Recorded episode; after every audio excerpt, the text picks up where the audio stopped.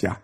Hallo, wir sind wieder auf Sendung, diesmal nicht live, sondern nur in Farbe zum Runterladen. Aber so bewahren wir uns ein Stück unserer Exklusivität. Heute wieder dabei, wie sollte es anderes sein, äh, Felix Schaumburg. Hallo Felix. Hallo Herr Brombach. Schön, dass Sie vorbeigekommen sind, um ein kleines Pläuschen zu halten über Bildung, Zukunft, Technik und was es sonst noch so gibt. Ja, und wir sind nämlich heute bei Felix wieder mal zu Hause. Wir hatten gedacht, wir haben schönes Wetter erwischt. Kannst du das, kannst du das mal hier starten? So? Ja. Wir haben gedacht, wir hätten heute mal schönes Wetter erwischt. Dem war aber leider nicht so. Jetzt sitzen wir mit Kuchen und Clubmate beziehungsweise Premium Cola äh, in Felix Arbeitszimmer, der gespickt ist von Retro äh, Zeug. Ja, hier steht ein Kopierer. da habe ich das für, für, Papier, für ein papierfreies Büro, über das wir heute noch äh, reden werden, ist der Kopierer sicherlich einer der wichtigen Dinge. Es ist, es ist genauer gesagt kein Kopierer, sondern ein Scanner. Drucker mit einge oben Einzugsscanner, aufgebautem Einzugsscanner. Und ähm, das ist, glaube ich, die äh, lebenswichtige Schnittstelle für jedes papierfreie Büro, ja. was im Zusammenhang mit Schule äh, geführt werden soll. Aber wir sehen hier auch noch mancherlei anderes äh, Hardwarezeug. Hier steht ein äh, Macintosh Classic. Bildschirm ungefähr so groß wie ein iPad. In Wirklichkeit ist dahinter aber ein Riesenklotz und ähm, ein Diskettenlaufwerk. Für unsere jüngeren Zuhörer sollten wir ja, aber es ist äh, recherchiert mal schon mal ein Diskettenlaufwerk ist. Also schon schon nur noch ein Diskettenlaufwerk. Ich habe noch einen ähm, Mac SE, glaube ich, ist das mit äh, zwei Diskettenlaufwerken, weil der noch keine Festplatte hat. Also ah. mit anderen Worten, das ist ein Gerät schon mit Festplatte. Ist das so, dass Leute, die Macintosh äh, Fans sind, ihre Geräte nicht wegschmeißen? Also ich kann, ich habe meinen ersten Rechner nicht mehr, den habe ich geschrottet. Nee, äh, das geht nicht, weil äh, nee, ich glaube, mhm. nein, äh, das sind äh, die ersten, die behält man. Also das ist, das ist, äh, also bei mir ist es jetzt nicht der Classic. Der Classic ist der von meinem Bruder und den wollte er wegschmeißen. Da habe ich gesagt, nee, das kann man nicht machen. Also ein Classic kann man nicht wegwerfen. Aber das war ja zu einer Zeit, wo der Classic ja irgendwie noch halbwegs normal war, oder nicht? Äh, ja, aber als die Diskussion war, ob man ihn wegschmeißt, hat man den iMac, äh, den Lampen-iMac äh, gerade irgendwo äh, das müsste die Zeit gewesen sein, auf dem Markt und dann war es schon klar, dass so ein Classic ist einfach, das ist, das ist ein wahnsinns Computerkonzept gewesen. Ja. Also All ja. in One, absolut geschlossen, im Grunde genommen eine Fortschreibung zu dem, was wir eben heute auch noch mit den äh, iPads und iPhones haben. Ja. Der Konsument soll da nicht dran, das ist alles zu. Mhm. Und ähm, nee, das, das schmeißt man nicht weg. Also ähm, die anderen Geräte, die ich hatte, ich habe nie eins geschrottet. Nie. Ja. Ähm, immer verkauft. Mein äh, zweiter Rechner, das war, ich glaube, es war der dritte. Den zweiten Rechner habe ich, den habe ich wirklich wild über eBay verkauft, also wild im Sinne von, ich weiß gar nicht, wo der heute ist. Mhm. Ähm, und am Anfang des Studiums habe ich mir einen iBook G3 geholt. Ja. Und ähm, das ist heute noch ähm, bei meinen Quasi-Tanten im Einsatz. Also es gibt es immer noch. Okay. Und äh, wenn ich erfahren sollte, dass die es wegschmeißen, fahre ich hin und hole mir wieder ab. Also das sind äh, so dies, das, das erste iBook und jetzt hier eben das 165C. Ich würde es nicht abgeben. Und ich meine, wir haben ja gerade gesehen, es läuft noch. Und, ja, ähm, ja. Ich finde es eine schöne, schöne Geschichte, um das auch dahinter zu machen. Also wenn man neben so das Powerbook mit 33 Megahertz mal so einen so ein iPad oder sowas mit über einem Gigahertz legt und äh, macht sich klar, dass dazwischen gerade mal knapp 20 Jahre mhm. vorbei sind, mhm. dann ist das schon äh, Gut. Also für dich ist das alles kein Neuland, richtig? ja, das war mit Abstand äh, einer der schärfsten Mitteilungen und der schärfsten äh, äh, äh, Kontroversitäten, die Merkel aufmachen konnte. Ne? Ja, ähm, aber ich glaube, dass äh, sie äh, vollkommen recht hat. Nee. Ähm, hast du, du hast den Peter Glaser Artikel gelesen? Hast, nein, ich habe nicht, ne? ich, weiß nicht, welchen Artikel ich gelesen habe, aber ja. ich glaube, dass einfach der Spiegel hat dazu auch nochmal eine schöne Übersicht gemacht. Nein, natürlich hat sie nicht recht. Das ist kein Neuland. Mhm. Und trotz alledem glaube ich, dass die äh, virtuelle Realität, die unser eins erlebt, nicht die äh, Realität ist oder die durch Virtualität durchsetzte Realität, äh, die andere haben. Es gibt Menschen, die leben vollkommen ohne Internet, E-Mail und diese ganzen Geschichten. Und es sind nicht wenig, für die das Neuland ist. Und wenn man sich dann auch noch anguckt, wie die Breitbandversorgung in Deutschland ist, dass es teilweise hier Gebiete gibt, die haben nicht mal zwei Mbit, da findet die Realität nochmal wieder anders statt bin trotzdem der festen Überzeugung von Frau Merkel mal abgesehen, äh, dass also ich glaube, wir dürfen das noch nicht mal ernst nehmen im Sinne von äh, Frau Merkel selbst nimmt es, glaube ich, auch nicht ernst. Ich glaube, äh, sie hat das nur gesagt äh, in dem Zusammenhang, ähm, dass sie sozusagen etwas sehr Peinliches überspielen wollte. Äh, äh, Aber ähm, Neuland, ja, äh, kann es noch nicht mal für Frau Merkel sein, weil selbst die hat heute ein Telefon, mit dem die ins Internet geht. Da bin ich sowas von Genau, sie geht sicher. aber damit wahrscheinlich immer noch offiziell so ins Internet und lebt nicht damit. Aber ähm, also sie aber hat das sicherlich Neuland, nicht als ne? Provokation ne? oder irgendwie sowas gemacht, sondern es ja. war einfach ein Fauxpas und in diesem Sinne nicht vernünftig. Ja. Wenn sie es als Provokation gesetzt hätte, ganz bewusst, ja. Dann hätte ich das als ziemlich raffiniert gefunden, um genau nämlich diese Weböffentlichkeit irgendwie so aufzubringen, um ja. dann danach aber auch irgendeine Offensive, so im Sinne von, und wir gehen da jetzt rein in dieses neue Land und ja. gucken, dass wir alle daran teilhaben können. Aber das ist ja nicht gekommen. Das war für sie eher noch runtergespielt. Nein. Ähm, Neuland hat ja irgendwas von Here Be Dragons. Also diesem ist irgendwie äh, so ein Zitat, was es schon länger gibt was sie früher immer auf die Karten geschrieben hatten, wenn es äh, irgendwo was gäb, was gab, was noch nicht entdeckt war. Und äh, das war ein Motto, was sich die, äh, was sich der CCC irgendwie vor ein oder zwei Jahren mal äh, auf den Kongress geschrieben hat. Achso, den Namen Neuland auch. Hier, nee, hier be, hier be Dragons. Here ja, be Dragons. Und ähm, was sie damit eigentlich markierten, markieren wollten auf dem CCC-Kongress war, ähm, dass es, sagen wir mal, eine Grenze gibt, ja, wo gut und böse oder wo ähm, noch nicht äh, äh, erforscht und schon erforscht, äh, dass es die gibt, ja, und dass es die natürlich auch im Internet gibt. Aber äh, die, äh, die, dieses, dieses Motto kann man ja keineswegs äh, aufgreifen im Sinne von, ähm, wir haben es hier mit einem Ort zu tun, über den wir noch relativ wenig wissen.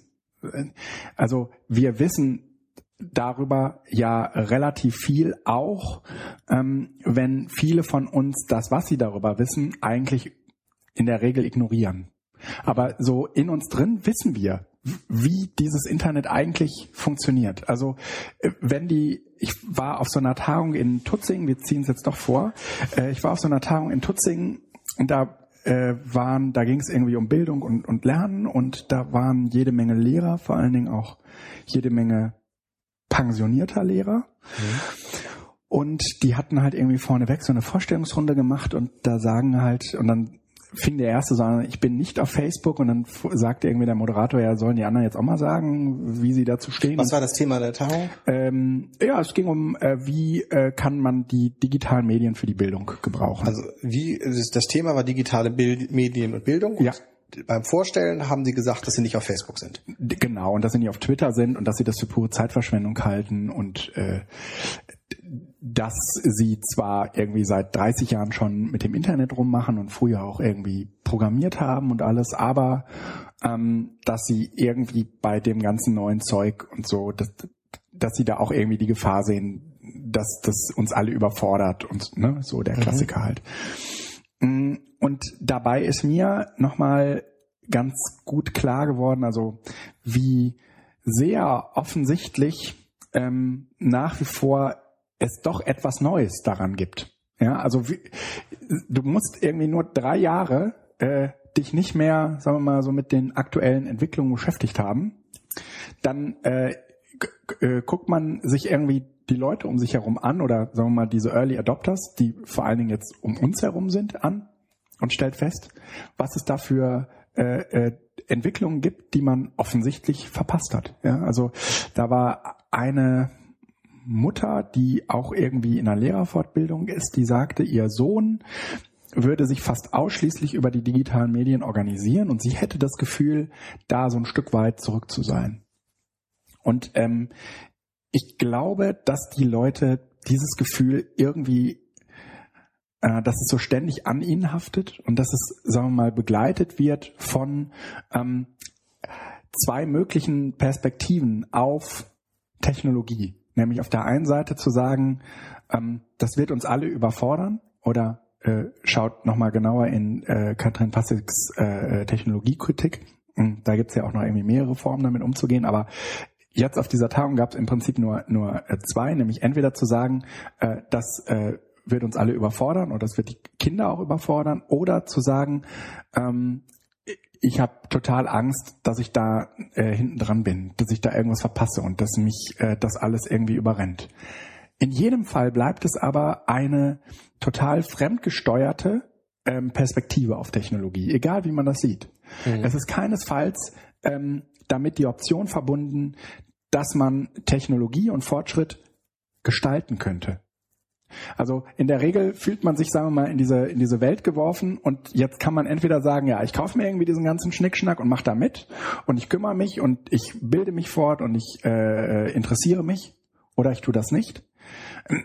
Aber es wird keinesfalls verbunden als verbunden mit etwas, ähm, das man gestalten kann. Also ich kann zwar nicht hergehen und sagen, so ich baue mir jetzt meinen eigenen Rechner, doch, das könnte ich mit einem Raspberry Pi theoretisch auch sagen, aber sagen wir, ne, das ist gar nicht irgendwie so der Handlungsspielraum, den ich meine, sondern ich meine eigentlich irgendwie so das Ding zu sagen, ich muss mich gar nicht damit zufrieden geben, was mir da zur Verfügung gestellt wird, sondern ich muss eigentlich hergehen und überlegen, wie ich das gebrauchen will.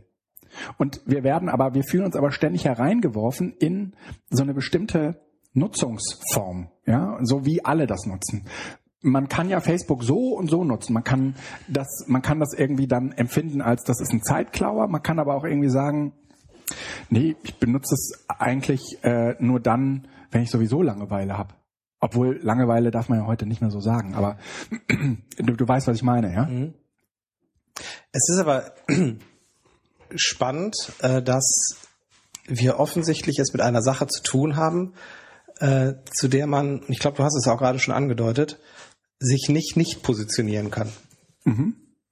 Es mhm. ist egal, was ist es fremdgesteuert. Entweder ich verneine es oder ich, ich also äh, halte es für positiv und nutze es dann in der einen oder anderen Form. Mhm. Aber ich kann mich eben nicht komplett einfach so rausziehen. Und ich glaube, dass das eben dieser äh, Prozess ist, der jetzt seit zwei, drei Jahren läuft und der uns die nächsten Jahre noch lange begleiten wird, weil ähm, hatten wir in den äh, Nullerjahren noch so, das Internet geht schon vorbei.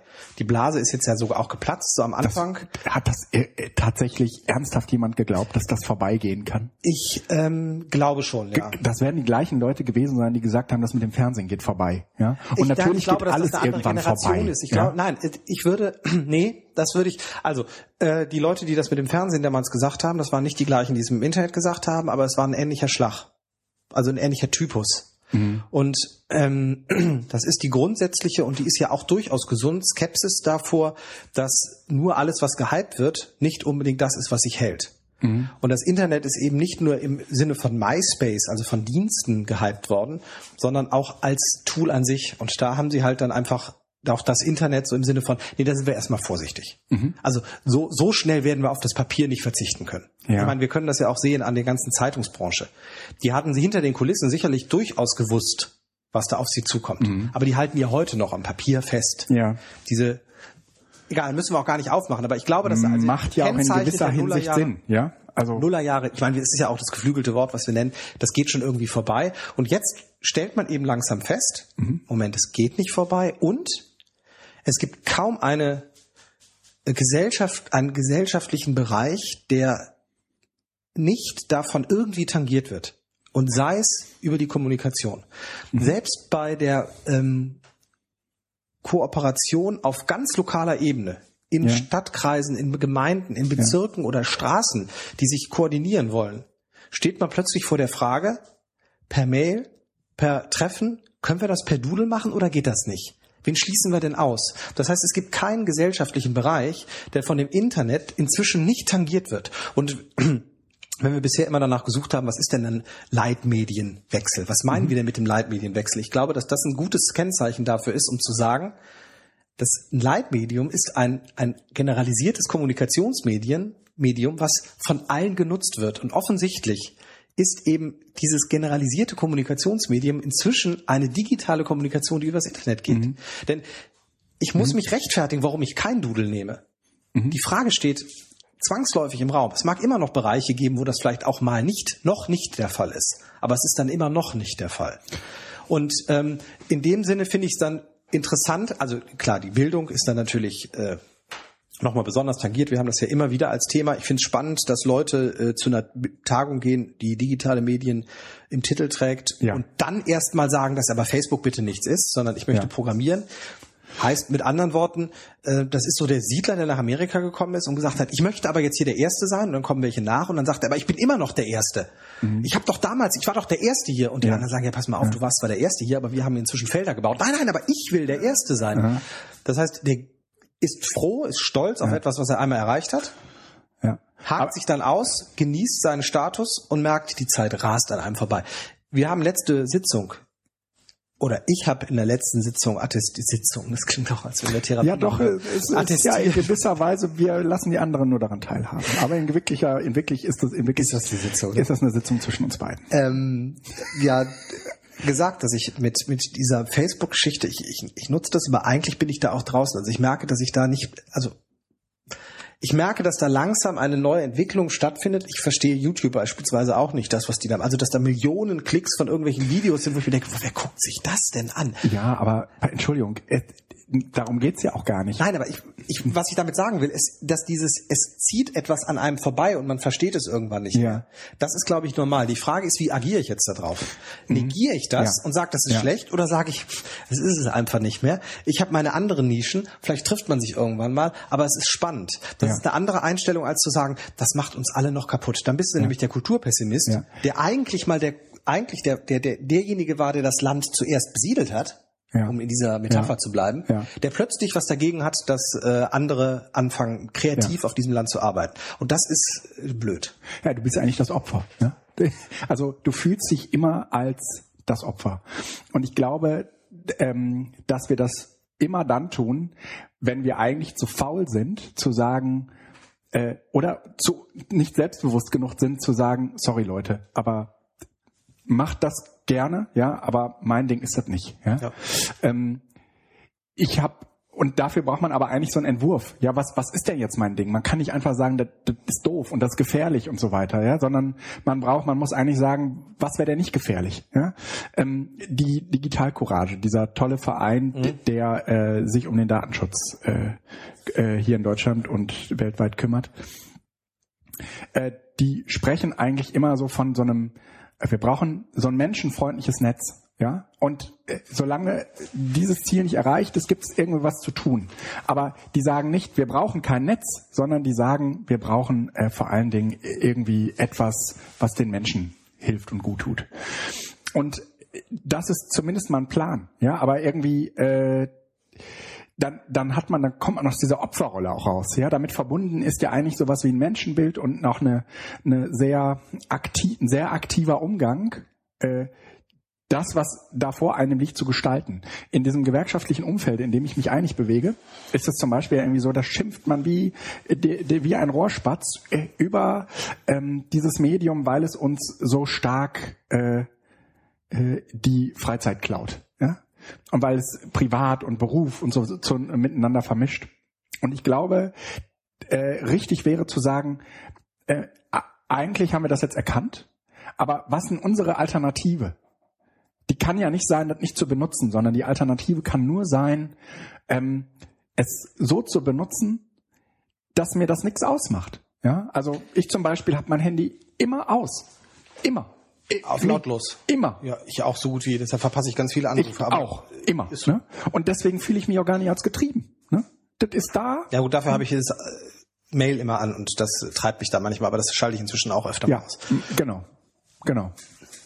Und äh, man entwickelt, man muss aus meiner Sicht so so Handlungsformen entwickeln, äh, die das alles irgendwie für einen selbst passend macht und gut macht, damit man also, dann, also ich bin da ja auch irgendwie gerne und ich benutze das ja auch alles irgendwie gerne. Mm, und vieles stört mich natürlich auch und vieles nervt mich auch und ich weiß genau, wenn ich mal, eine, wenn ich mal irgendwie da ein paar Tage nicht reingucke, ist das auch nicht schlimm. Nee, Aber das ist, glaube ich, genau dieses, dieser, äh, dieser Wille, also aus der Erkenntnis heraus, dass es anders wird, der Wille, es irgendwie gestalten zu wollen dann auch. Ja. Das äh, fehlt vielen, sondern die wollen halt die fertige Regel. Und ich glaube, dass Genau. wir halt ähm, Und zwar für alle. ne? ja, ähm, was ja auch legitim ist, der Wunsch. Nur äh, das, was wir hier gerade machen, also und wir meine ich jetzt nicht uns beide, sondern auf dieser Erde mit diesem digitalen Medium, das ist ja genau dieser Prozess des Aushandelns einer neuen Form. Ähm,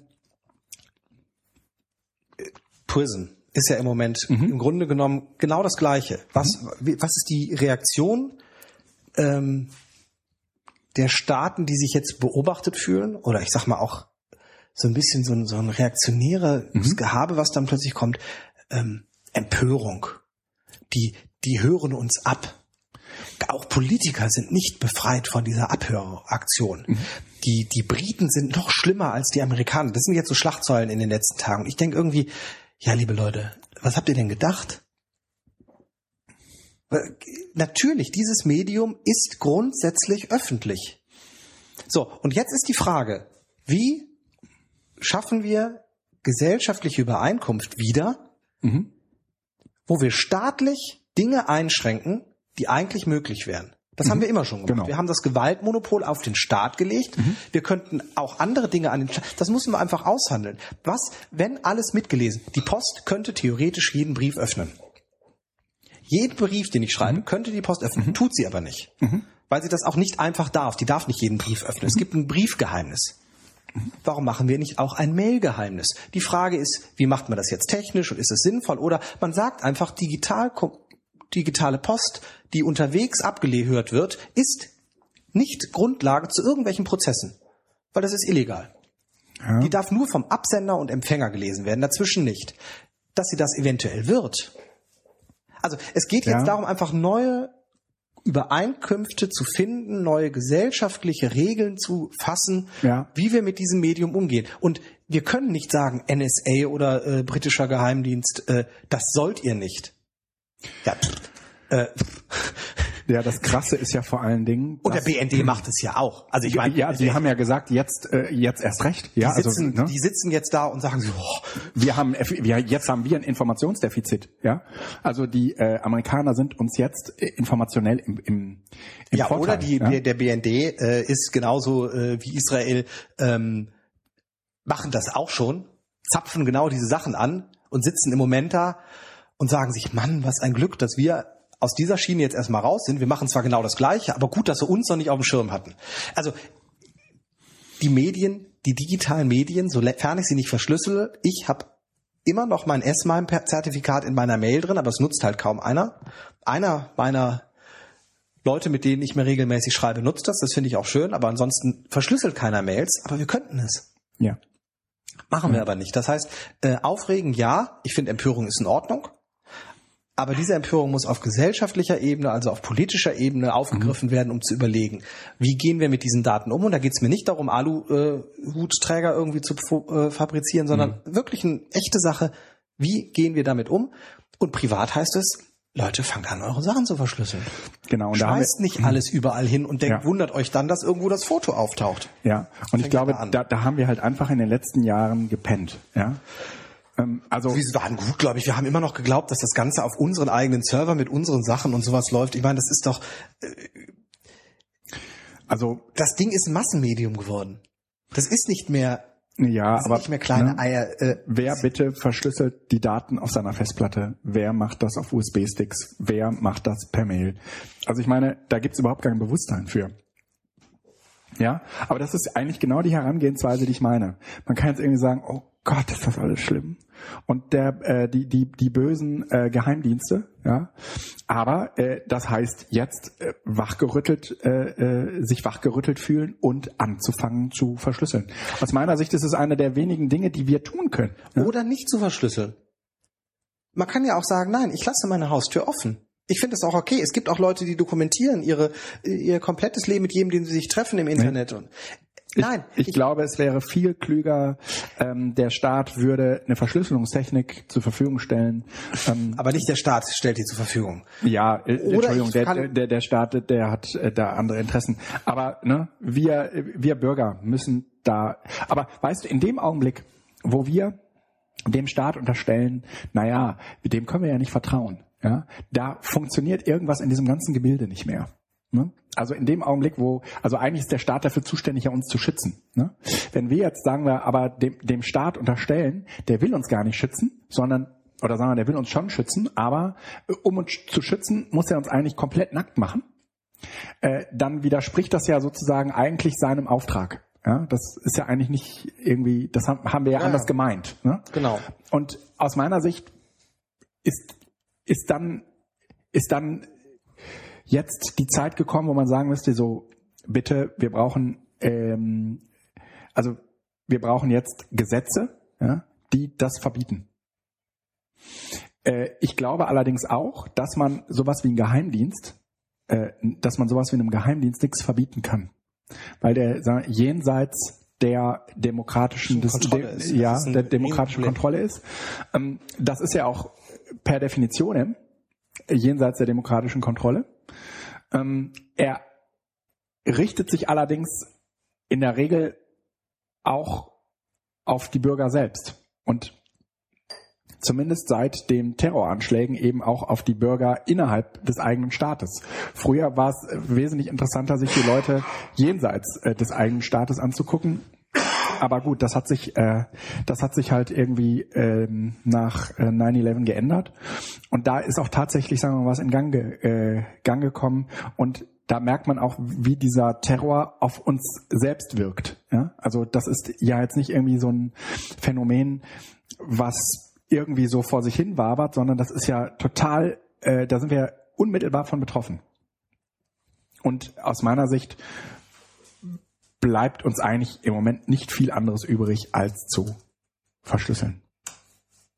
Und Leuten das zu erklären, ja, also ich meine, das kann doch nicht so schwer sein, äh, äh, Verschl Verschlüsselungstechniken äh, zu entwickeln. Und also genauso weißt du, es gibt mittlerweile so geile äh, Plugins und Software, die dich überall begleitet, die auf deinen Handys ist, die auf all deinen Geräten ist, die deine Passwörter verwaltet und die das ja. total gut macht. Ja, also auch wer mit, nutzt das? mit der Verschlüsselung und so richtig gut macht. Warum geht sowas nicht für Kommunikation? Ja, die sich eben überall einbettet, ja, die in, als Plugin im Browser drin ist, die es als App fürs Handy gibt, die ähm, es als ähm, Dienst fürs Betriebssystem gibt, sich da ein, ich meine, da gäbe es bestimmt auch Leute, die würden sagen, so wie sie Geld für Virenprogramme ausgeben, ja, ähm, da ja. gibt, ne? ich glaube eher, dass das, äh, wer hat ein Interesse daran und wer hat auch ein Interesse daran, dass es nicht so ist und wer ist von wem abhängig. Ich meine, wir könnten unsere Mails, und das ist so die Hauptkommunikation, könnten wir verschlüsseln. Es ist kein Akt, es gibt äh, GPG oder PGP, es gibt S-MIME, die Anleitungen sind im Netz, das ist easy, das ist absolut easy. Nutzt aber keiner. Also von daher, ähm, ich, ich weiß auch nicht, ob das der Weg ist, ob ähm, ich mich jetzt abkapseln muss. Äh, ich finde es nur spannend, weil ich das ist, eine, das ist eine Sache, die in den nächsten Jahren gelöst wird, denn wir lösen das Problem mit Prism, also mit der Spionage auf Verdacht ganzer Gesellschaften, lösen wir nicht, äh, indem wir sagen, äh, das darfst du aber nicht. Mhm. Also dem Geheimdienst zu sagen, das darfst du nicht, löst das Problem nicht es gab irgendwie einen relativ interessanten ähm, Satz von einem Medium-Wissenschaftler, ähm, dessen Name mir jetzt nicht einfällt. Und der hat sich irgendwie Gedanken darüber gemacht, hm, was mit Kindern passiert, die von ihren Eltern ständig beobachtet werden. Und es ist ja in Amerika ähm, durchaus gang und gäbe, dass man die mit Handys ausstattet, damit man weiß, wo die gerade sind. Mhm. Hm, und der sagte, wie wollen wir unseren Kindern vermitteln, was eine Privatsphäre bedeutet, wenn wir sie eigentlich auf Schritt und Tritt überwachen? Und genau dasselbe passiert jetzt im Prinzip mit dieser Gesellschaft. Und ähm, wir gehen gerade her und äh, opfern im Prinzip den, den, den Schutz, ja, der ja, ach, das ist ja, ne, das ist ja die Bedrohung, die uns da bevorsteht, ist ja sowieso eine sehr, sehr theoretische. Mm die opfern wir äh, gerade unserer Privatsphäre und der Staat ist gerade sehr, sehr heftig dabei, das mit zu unterstützen. Das heißt, die äh, Post-Privacy-Bewegung ja, geht im Moment vor allen Dingen von Seiten des Staates aus. Und das sind eigentlich genau dieselben Leute, die sagen, ähm, jedem, äh, jedem sein, also ne, äh, Menschenrechte äh, sagen ja im Prinzip genau das Gegenteil. Ihr müsst dafür sorgen, dass ihr mh, mm, dass äh, eure, also jeder Mensch ist so viel wert, dass äh, ihm eigentlich auch eine eigene Privatsphäre mh, mm, zusteht und genau das äh, geht der Staat gerade an und sagt, ja. mh, mm, nee, machen wir hier nicht mehr, äh, sonst äh, können wir eure Sicherheit nicht mehr garantieren. Mhm. Und das ist so pervers, weil das eigentlich komplett die äh, Legitimation des Staates äh, ja, ja, ja, genau. ad absurdum führt. Eigentlich schon. Und, äh, eigentlich müssen wir jetzt müssen wir jetzt überlegen, mh, hm, was man dem entgegensetzen kann. Mh, hm, außer, also natürlich kann man auch nur empfehlen, spendet an Digitalcourage. Ach ja, es löst ja auch nicht das Problem. Aber es ist natürlich zumindest ein Fadenträger für diese Geschichte. Ich sehe da eher. Ich, ich, das, da, da kommt jetzt auf die Bürger an. Ja, ja? aber ich meine, das ist eine vom Staat können wir da nicht erwarten, auch von der Politik können wir nicht erwarten, dass sie hingehen und sagen, ja, habt ihr alle recht, da müssen wir jetzt mal hin. Ja? Nein, weil das eine Ökonomisierung ist. Nee, weil ähm, die, die Politik überhaupt keinen Einfluss darüber hat, äh, was da an Daten erhoben wird und was nicht. Nein, äh, die Politik hat keinen Einfluss, aber doch in, in, indirekt schon. Weil das äh, Problem ist, dass durch äh, Lobbyismus, und ich will den nicht verteufeln, der hat, hat auch gute Seiten. Also das, das geht mir jetzt nicht eine generelle Schelte gegen Lobbyismus, aber die großen Unternehmen haben es verstanden, ganz gezielt ihre Interessen im politisch, in den politischen Lagern zu verankern. Mhm. Und äh, damit spielen ökonomische Interessen bei politischen Entscheidungen eine größere Rolle mhm. als demokratietheoretische Überlegungen. Das mhm. heißt, die Politik ist eher getrieben aus der ökonomischen Ecke, immer mit der Drohung, wenn wir das hier nicht dürfen, dann gehen wir ins Ausland. Das waren so äh, in den 90er, Nuller Jahren auch diese Drohungen von großen Unternehmen, wenn das mit den Steuern oder sowas zu weit ging, die Agenda 2010. Immer davon, wenn wir den Unternehmen nicht hier entgegenkommen, dann sind die ganz weg. Mhm. Dann verlieren wir alle Arbeitsplätze. Das war so das Druckmittel. Und inzwischen ist es ja, die Politik hat kaum eine Ahnung, was mit Facebook und sonst was geht. Mhm. Und wer erklärt ihnen Facebook und Co? Facebook und Co. Ja. Und das ist, äh, das ist so gefährlich. Mhm. Und deshalb sage ich, das ist, das ist zwar so ein, so ein Totschlagargument, was man immer wieder anbringen kann, aber wir haben im Grunde genommen die politische Ebene mit der ökonomischen Ebene, die eigentlich ja. sich so ein bisschen korrektiv sein soll, mhm. so vermischt, ja. dass wir Gesellschaft auf der einen Seite und Politik und Ökonomie auf der anderen Seite haben. Mhm. Und damit eigentlich so ein Check and Balances, beziehungsweise so ein, der die, die politische Ebene als Aushandlungsprozess mhm. zwischen ökonomischen Interessen und gesellschaftlichen Interessen mhm. verloren haben, weil eben die Politik Teil der Ökonomie ist. Ja. Und ich glaube, dass aus diesem aus dieser Erkenntnis, die äh, auch in Bevölkerungsschichten langsam um sich greift, bewusst wird, teilweise auch ein bisschen sehr fundamentalistisch wahrscheinlich, aber dass dies, das auch der Antrieb ist, warum ähm, in, in Brasilien es gerade umgeht, was die arabische Frühling ist, was, was mhm. in der Türkei ist, das ist immer der Vorwurf Korruption, was ja das im Grunde genommen eine Fortschreibung dieser Vermischung mhm. ist, ähm, nicht Vertrauenswürdigkeit, ihr nehmt den Bürger nicht ernst, ihr verkauft uns, also das ist ja, ja. Ja. Und ähm, wenn die Politik, und das ist eigentlich was, was total gefährlich ist, es kann so umschlagen in, in, in, in so eine in so eine Gegendiktaturrichtung ja. auch wieder. Das, das, die hohe Errungenschaft einer Demokratie, die genau diese Aufgabe übernommen hat, und die soziale Marktwirtschaft hatte das par excellence, weil sie mhm. nämlich genau diese soziale Dimension immer wieder reingebracht hat. Mhm. Und wir in Deutschland waren noch stolz drauf. Der, die, die läuft man im Moment Gefahr, äh, über Bord zu werfen. Und das ist gefährlich. Und äh, Entschuldigung, auch, also die ganze Agenda 2010 ist genau in diesem Rahmen ein Fanal gewesen, was auch nur von der SPD hat gemacht werden können. Ja. Die CDU hätte das gar nicht durchgebracht, dann wäre die SPD auf die Barrikaden gegangen. So konnte die CDU mhm. die SPD vor sich hertreiben. Und ähm, wir stehen heute immer noch halbwegs gut da. Ja, ja. Aber eigentlich ist das Problem nur ein Stückchen rausgezogen. Mhm. Und das, das generelle Problem der Verzahnung von Politik und Ökonomie ist äh, überhaupt auch bei uns überhaupt nicht gelöst. Im Gegenteil, ich glaube, dass es in Deutschland sehr, sehr starke Verquickungen gibt und die sind nicht immer positiv im Sinne von nachhaltig für das deutsche Wirtschaftswachstum. Wir sind inzwischen in der Eurozone und deshalb müssen wir europäisch denken und das ja. tun man da nicht. Ja. Wir sind allerdings sehr weit vom Jetzt Thema. Jetzt sind wir sehr weit weg, aber manchmal ist das auch ganz gut, ähm, um deutlich zu machen, dass unsere Themen auch immer davon beeinflusst sind, dass wir äh, es mit gesellschaftspolitischen äh, mit einer gesellschaftspolitischen Umgebung zu tun haben. Möchtest ja, mach, ja, mach, mach ruhig gerne aus. Ja, ja. Sollen wir mal das Thema wechseln? Äh, und zwar in Richtung Etherpads und Plugins. Ja, da hatten wir ja letzte Stunde schon mal. Jetzt letzte Stunde. Stunde jetzt schon. Wow. Ja. Letzte Stunde. So, alle mal die Hefte raus. Ne? Ja, äh, ich hatte ja. Äh, also, als wir beim letzten Mal zusammen saßen, ja. ähm, hatten wir ja. Hast du eigentlich die Kabel mit? Äh, äh, äh, Jetzt tu einfach so als ja. ja und ich sag dann gleich, wow! Ja, ich habe die Kabel hier. Ich bin total gespannt. Ja.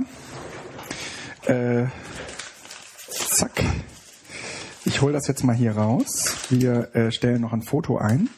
Ich, äh, haben wir einen Brief gekriegt dazu? Hab, ja, ja, ja. Wir haben einen Brief gekriegt und äh, irgendwie so, was da alles drin ist, mit allem möglichen Zeug. Und äh, hier ist das äh, Zubehör. Ich pack das jetzt hier mal aus. So. Man sieht. Also ganz viele Dioden, das ist schon mal ja. schön. Bunte Kabel sieht man. Ja, das und ist. Wahrscheinlich kann man die in diese Schnittstellen ja, genau. setzen, ja, genau. um äh, irgendwie externe Sachen anzu. Aber dann genau. kann man die kontrollieren. Man kann. Ja, genau. Du kannst dann über die Farben. Er sagt, also Tobias sagt, aber man muss eigentlich total vorsichtig sein. Äh, sonst geht das Ding hoch. Da war ja jetzt auch vor kurzem so ein äh, Minicamp oder irgendwie so ein Treffen von Leuten, die irgendwie was mit dem Raspberry Pi machen. Mhm. Und äh, Tobias hat in seinem Blog darüber berichtet wir bleiben da auf jeden Fall am Ball. Ich äh, kann aber zumindest so viel sagen, Raspberry Pi hat sehr grundlegend meine häusliche Medienverwaltung verändert. Sehr grundlegend. Ich werde jetzt noch drei von den Dingern kaufen. Was? Äh, ja, ich habe ja, ich habe jetzt mit einem angefangen. Ähm, und zwar basiert im Prinzip alles auf, auf einer NAS im Moment so eine 2 Terabyte NAS, die ich bei Aldi gekauft habe, die echt toll ist. Ähm, mit der man nämlich, äh, also ich hatte früher mehrere Festplatten und auf jeder Festplatte im Prinzip entweder Videos, Audios und so ein Kram. Und das läuft jetzt alles auf dieser NAS zusammen und du kannst halt irgendwie in diesem Menü von der NAS sagen, mach mal ein Backup. Und dann geht die NAS her und du schließt deine Festplatte an und dann sagst du hier das Verzeichnis Videos, äh, synchronisier mal bitte mit der Festplatte, die da jetzt dran hängt. Und dann drückt man da ein Knöpfchen und dann kommt man irgendwie drei Tage später wieder. Und dann hat irgendwie aufgehört zu blinken und dann ist fertig. Was hat er dann gemacht? Dann hat er im Prinzip die Festplatte und ähm, also die angeschlossene Festplatte, ein zweites Backup und die äh, NAS miteinander synchronisiert und äh, sozusagen gebackupt, ja, dass die Daten, die auf der NAS sind, auch noch auf der Festplatte sind oder umgekehrt die, die auf der Festplatte sind, auch noch auf die NAS gespielt sind. Aber damit, aber du kannst ein bestimmtes Verzeichnis auswählen ne, und musst nicht die ganze NAS nehmen, weil ich habe halt irgendwie paar Festplatten gehabt und die habe ich jetzt alle zusammen auf diese auf diese NAS gespielt. Aber ich meine, äh, NAS, Network Access Storage, das mhm. heißt, es ist eine Festplatte, die am Netzwerk angeschlossen genau. ist. Äh, warum willst du jetzt da noch andere Sachen drauf spielen? Also ich habe auf meiner NAS äh, im Prinzip meine gesamte Medienverwaltung. Ich habe irgendwie so 500 Filme darum liegen. Mhm. Ähm, was weiß ich, so 30.000 MP3s ähm, und alle Bilder von den Kindern und die, die ich überhaupt jemals in meinem Leben gemacht habe. Das heißt irgendwie viele Gigabyte äh, Bilder drauf. So, und, äh, und für, ja. für jedes dieser äh, Mediensorten hatte ich ein hatte ich eine, früher eine Festplatte, die mhm. hing an einem Rechner. Mhm. Der Rechner, der ging ins Internet, beziehungsweise der ging ins, ins Netz. Und immer wenn ich den Rechner eingeschaltet hatte, konnte ich im Netzwerk auch die ganzen Festplatten sehen. Jetzt mhm. habe ich die NAS, äh, die irgendwie deutlich weniger Strom braucht und äh, die trotzdem äh, die, die Daten noch spiegelt. Weil wenn du die da Daten nur auf der NAS hast, dann ist das ja auch zu wenig. Du willst ja ein, eine, eine, eine Kopie, ein Backup noch irgendwo anders haben. Also mit anderen Worten, du hast jetzt äh, einen, äh, eine Festplatte im Netz. Ja. Wie groß ist die? Zwei Terabyte. Zwei Terabyte, hast da verschiedene Platten angestellt und die Platten werden mit dem äh, mit der Festplatte, die am Netz ist, ständig synchronisiert. Nicht ständig, die äh, hänge ich dazwischendurch immer mal dran. Und dann, Das heißt, auf die Platten läuft quasi das Backup, also im Grunde Ja. genommen, okay, einfach Ja. ein Backup einzelner Ja. Verzeichnisse des Network Ja. Storage auf Festplatten, okay. genau. Ne? Und wofür brauchst du dafür jetzt drei Pies? So, und die Pies, die brauche ich, um das, was auf der NAS ist, auszulesen. Ich habe einen Pi oben bei uns im Schlafzimmer. Ähm, für da, da geht das Fernsehen dran, da geht auch irgendwie, da kannst du Hörspiele dann mithören und was weiß ich nicht alles. Ähm, ein, äh, ein Pi ist unten im Wohnzimmer bei uns. Also als XMBC, glaube ich, ist das dann äh, Server, die Genau, also XMBC ähm, im Media Server, genau. Und du kannst die halt einmal einrichten und äh, kannst die dann, äh, kannst dann im Prinzip dir daraus ein Image bauen und kannst die dann irgendwie auf deine ganzen 4 Gigabyte Karten spielen. Muss im Prinzip doch ne, fertig. Ne? Also das heißt, du hast die Pies als äh, Medien, nee, nicht Medienserver, als Medien. Brücke zwischen Fernseher und dem Network Access Storage äh, Ja, genau, reingebaut. genau, genau. Ja, also eben Als auch, Apple TV.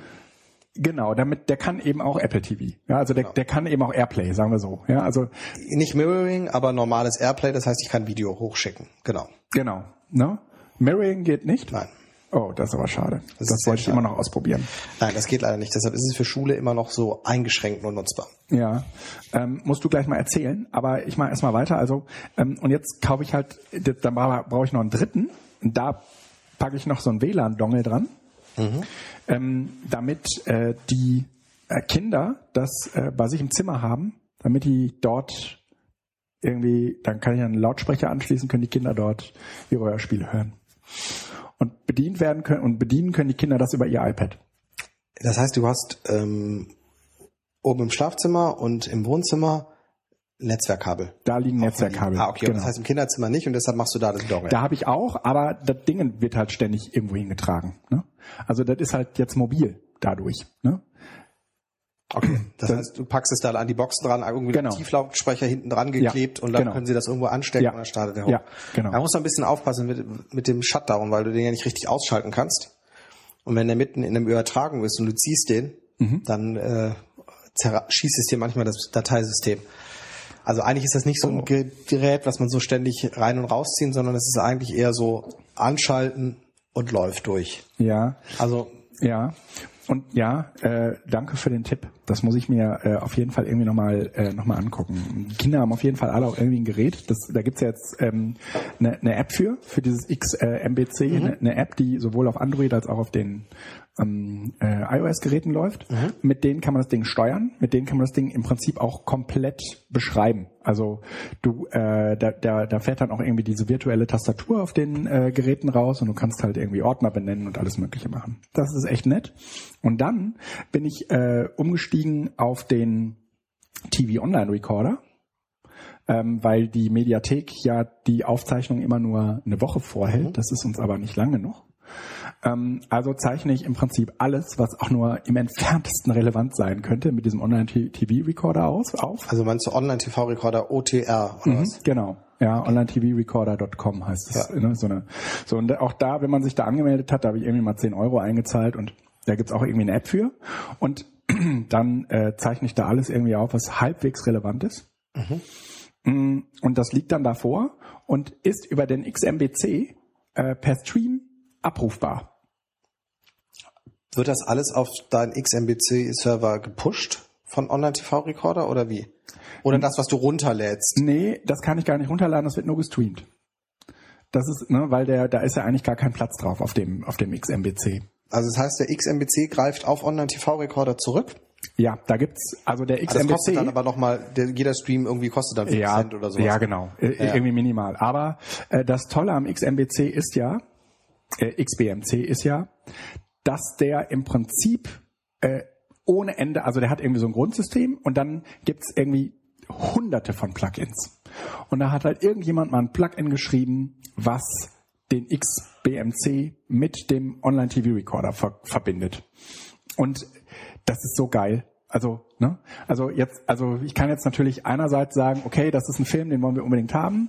Dann gibt's auf jeden Fall beim Online-TV-Recorder.com irgendjemanden, der diese aufgezeichnete Sendung so bearbeitet hat, dass keine Werbung drin ist.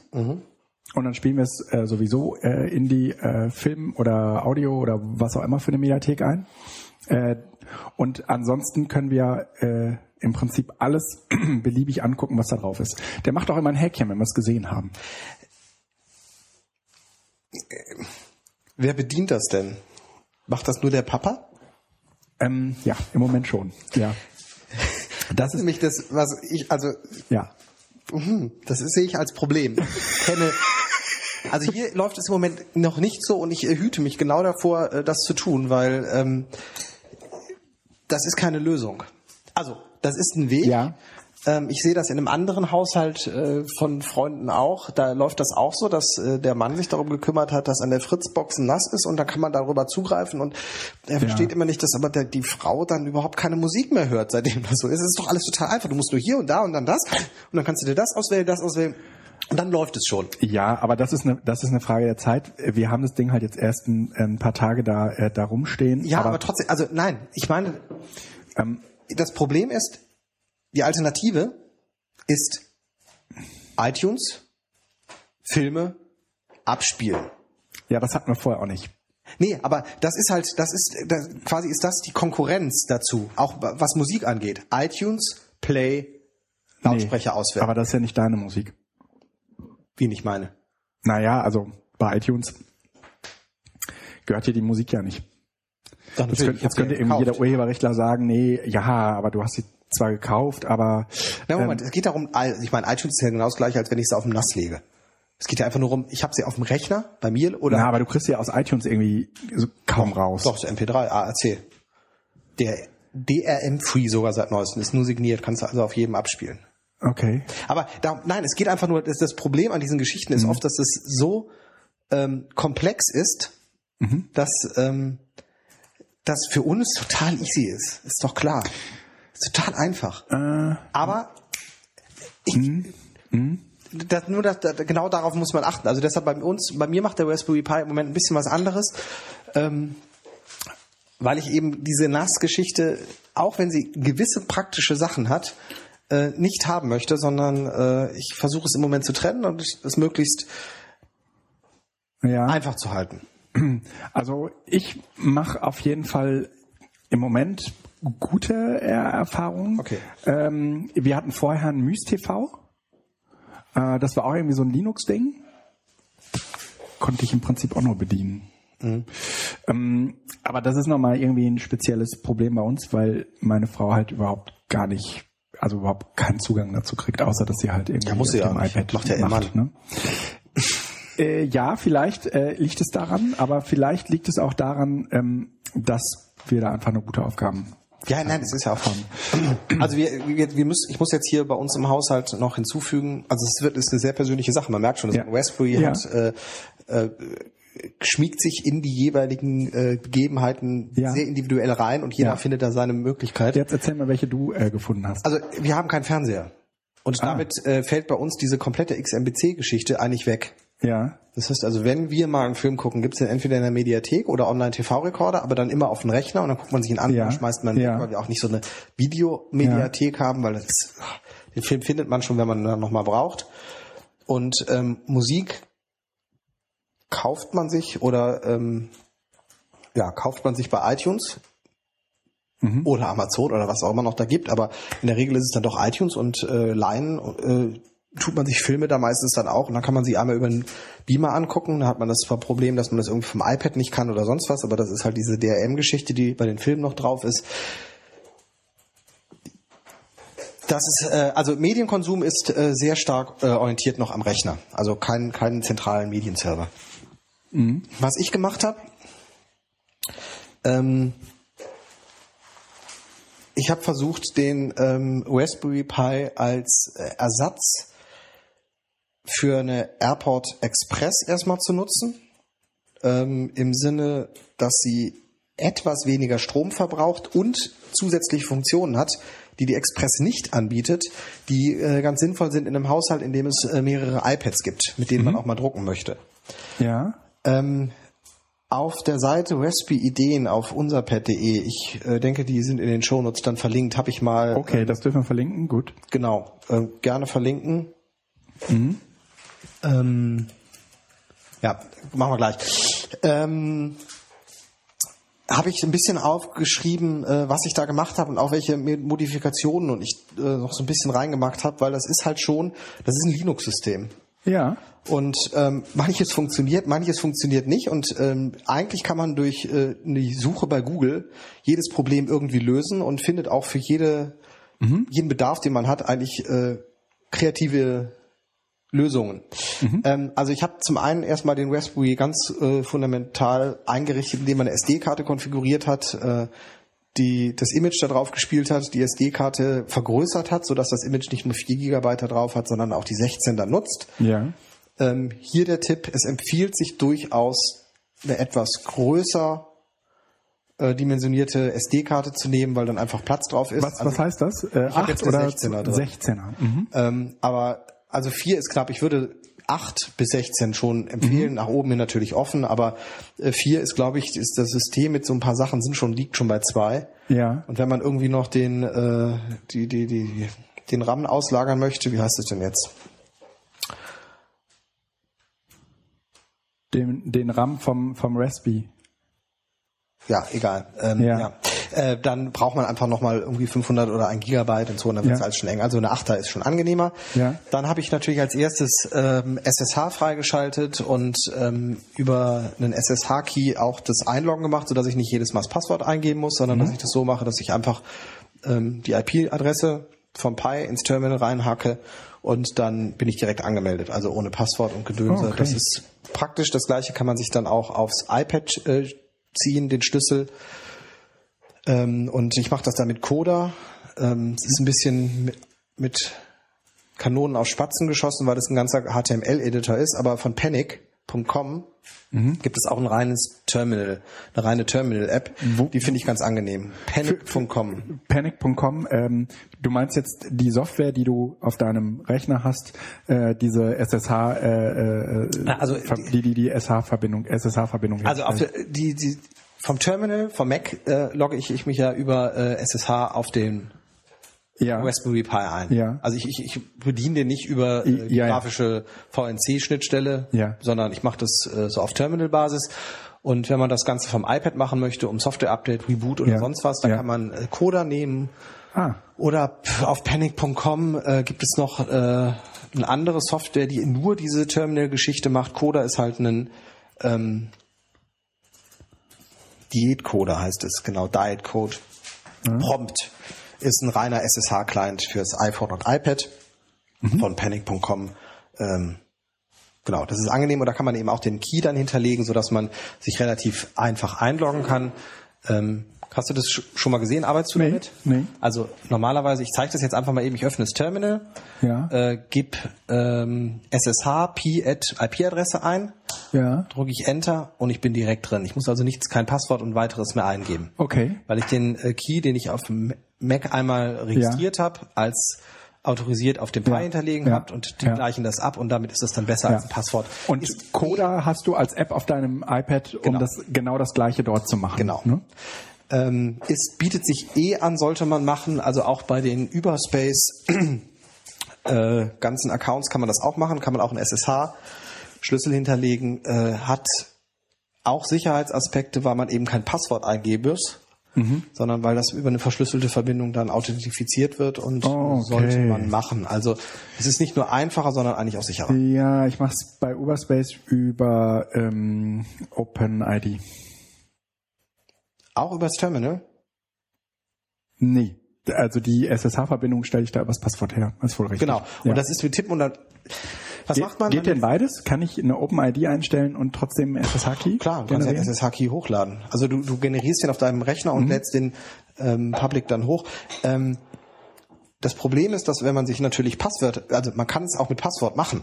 Mhm. Nur in der Regel nimmt man natürlich dann Passwörter die fünf oder zehn Zeichen sind und die man sich gut merken kann, weil man ja von unterwegs auch mal eben dran mhm. möchte und äh, keine 20-stelligen Passwörter mit verschiedenen Sonderzeichen. Und ja. Deshalb ist ein Key einfach angenehmer. Mhm.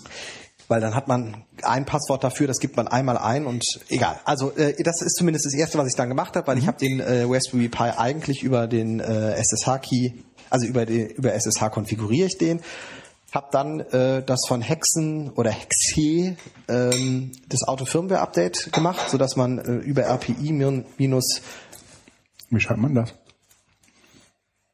äh, ist auch verlinkt. Das ist der dritte Punkt von oben. Äh, Hm. Über sudo RPI-Update kann man das Raspberry Pi, äh, also macht er einen Check und guckt, ob die Firmware aktuell ist.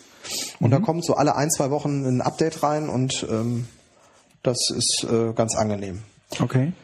Und dann kann man sich eben den Befehl äh, machen, äh, apt-get update und dann apt-get upgrade und dann rpi-update das Ganze in eine Befehlskette schreiben. Ja. Und dann kann man das irgendwie einmal die Woche durchlaufen lassen und da bringt sich der Raspberry Pi immer wieder auf den aktuellen Stand. Okay. Was hast du da für ein Betriebssystem drauf? Dieses, Das Wheezy. Äh, das. Standard, okay. genau. So, ja, dann kommt VNC, äh, habe ich dann noch, einfach weil es dann funktioniert und dann hat man es irgendwie, dann kann man auch mal eben virtuell, äh, also über virtuelle Desktop-Verbindung drauf zugreifen. So, und dann wird es eigentlich spannend. Weil das ist jetzt erstmal, also der Punkt, ähm, wenn ihr auf dem äh, Raspberry-Ideen unser Pad seid, äh, die ersten vier Punkte sind im Grunde genommen alles erstmal Einrichtung. Da ist noch nichts installiert. Das ist also ein- einfach SD-Karte, SSH-Zugang, Firmware-Update und VNC. So. Und dann geht's los, weil wenn ich das als Ersatz für die ähm, AirPod Express haben möchte, brauche ich drei Dinge. Einmal brauche ich ein gleichzeitig oder möchte ich, weil ich da einen Netzwerkdrucker anschließen möchte, eine gleichzeitige Verbindung ähm, über WLAN und über Ethernet. Das heißt, die WLAN-Verbindung muss er weiter an äh, über Ethernet weiterleiten, durchschleifen, Ah, also als okay. Bridge. Ähm, man kann auch einen USB-Drucker anschließen, aber ich habe halt den Netzwerkkopierer, wie du ihn nennst, äh, in der Ecke und der ähm, wird über Ethernet angeschlossen. So. Und dafür gibt es so eine sogenannte WLAN Ethernet Bridge, äh, die ähm, ziemlich frickelig ist. Also das, was ich bei mir dann ähm, in die äh, Datei geschrieben habe, also wenn ihr das euch durchlest und macht, werdet ihr sehen, das äh, habe ich da auch im äh, Ether, Etherpad verlinkt. Das Problem ist, dass ähm,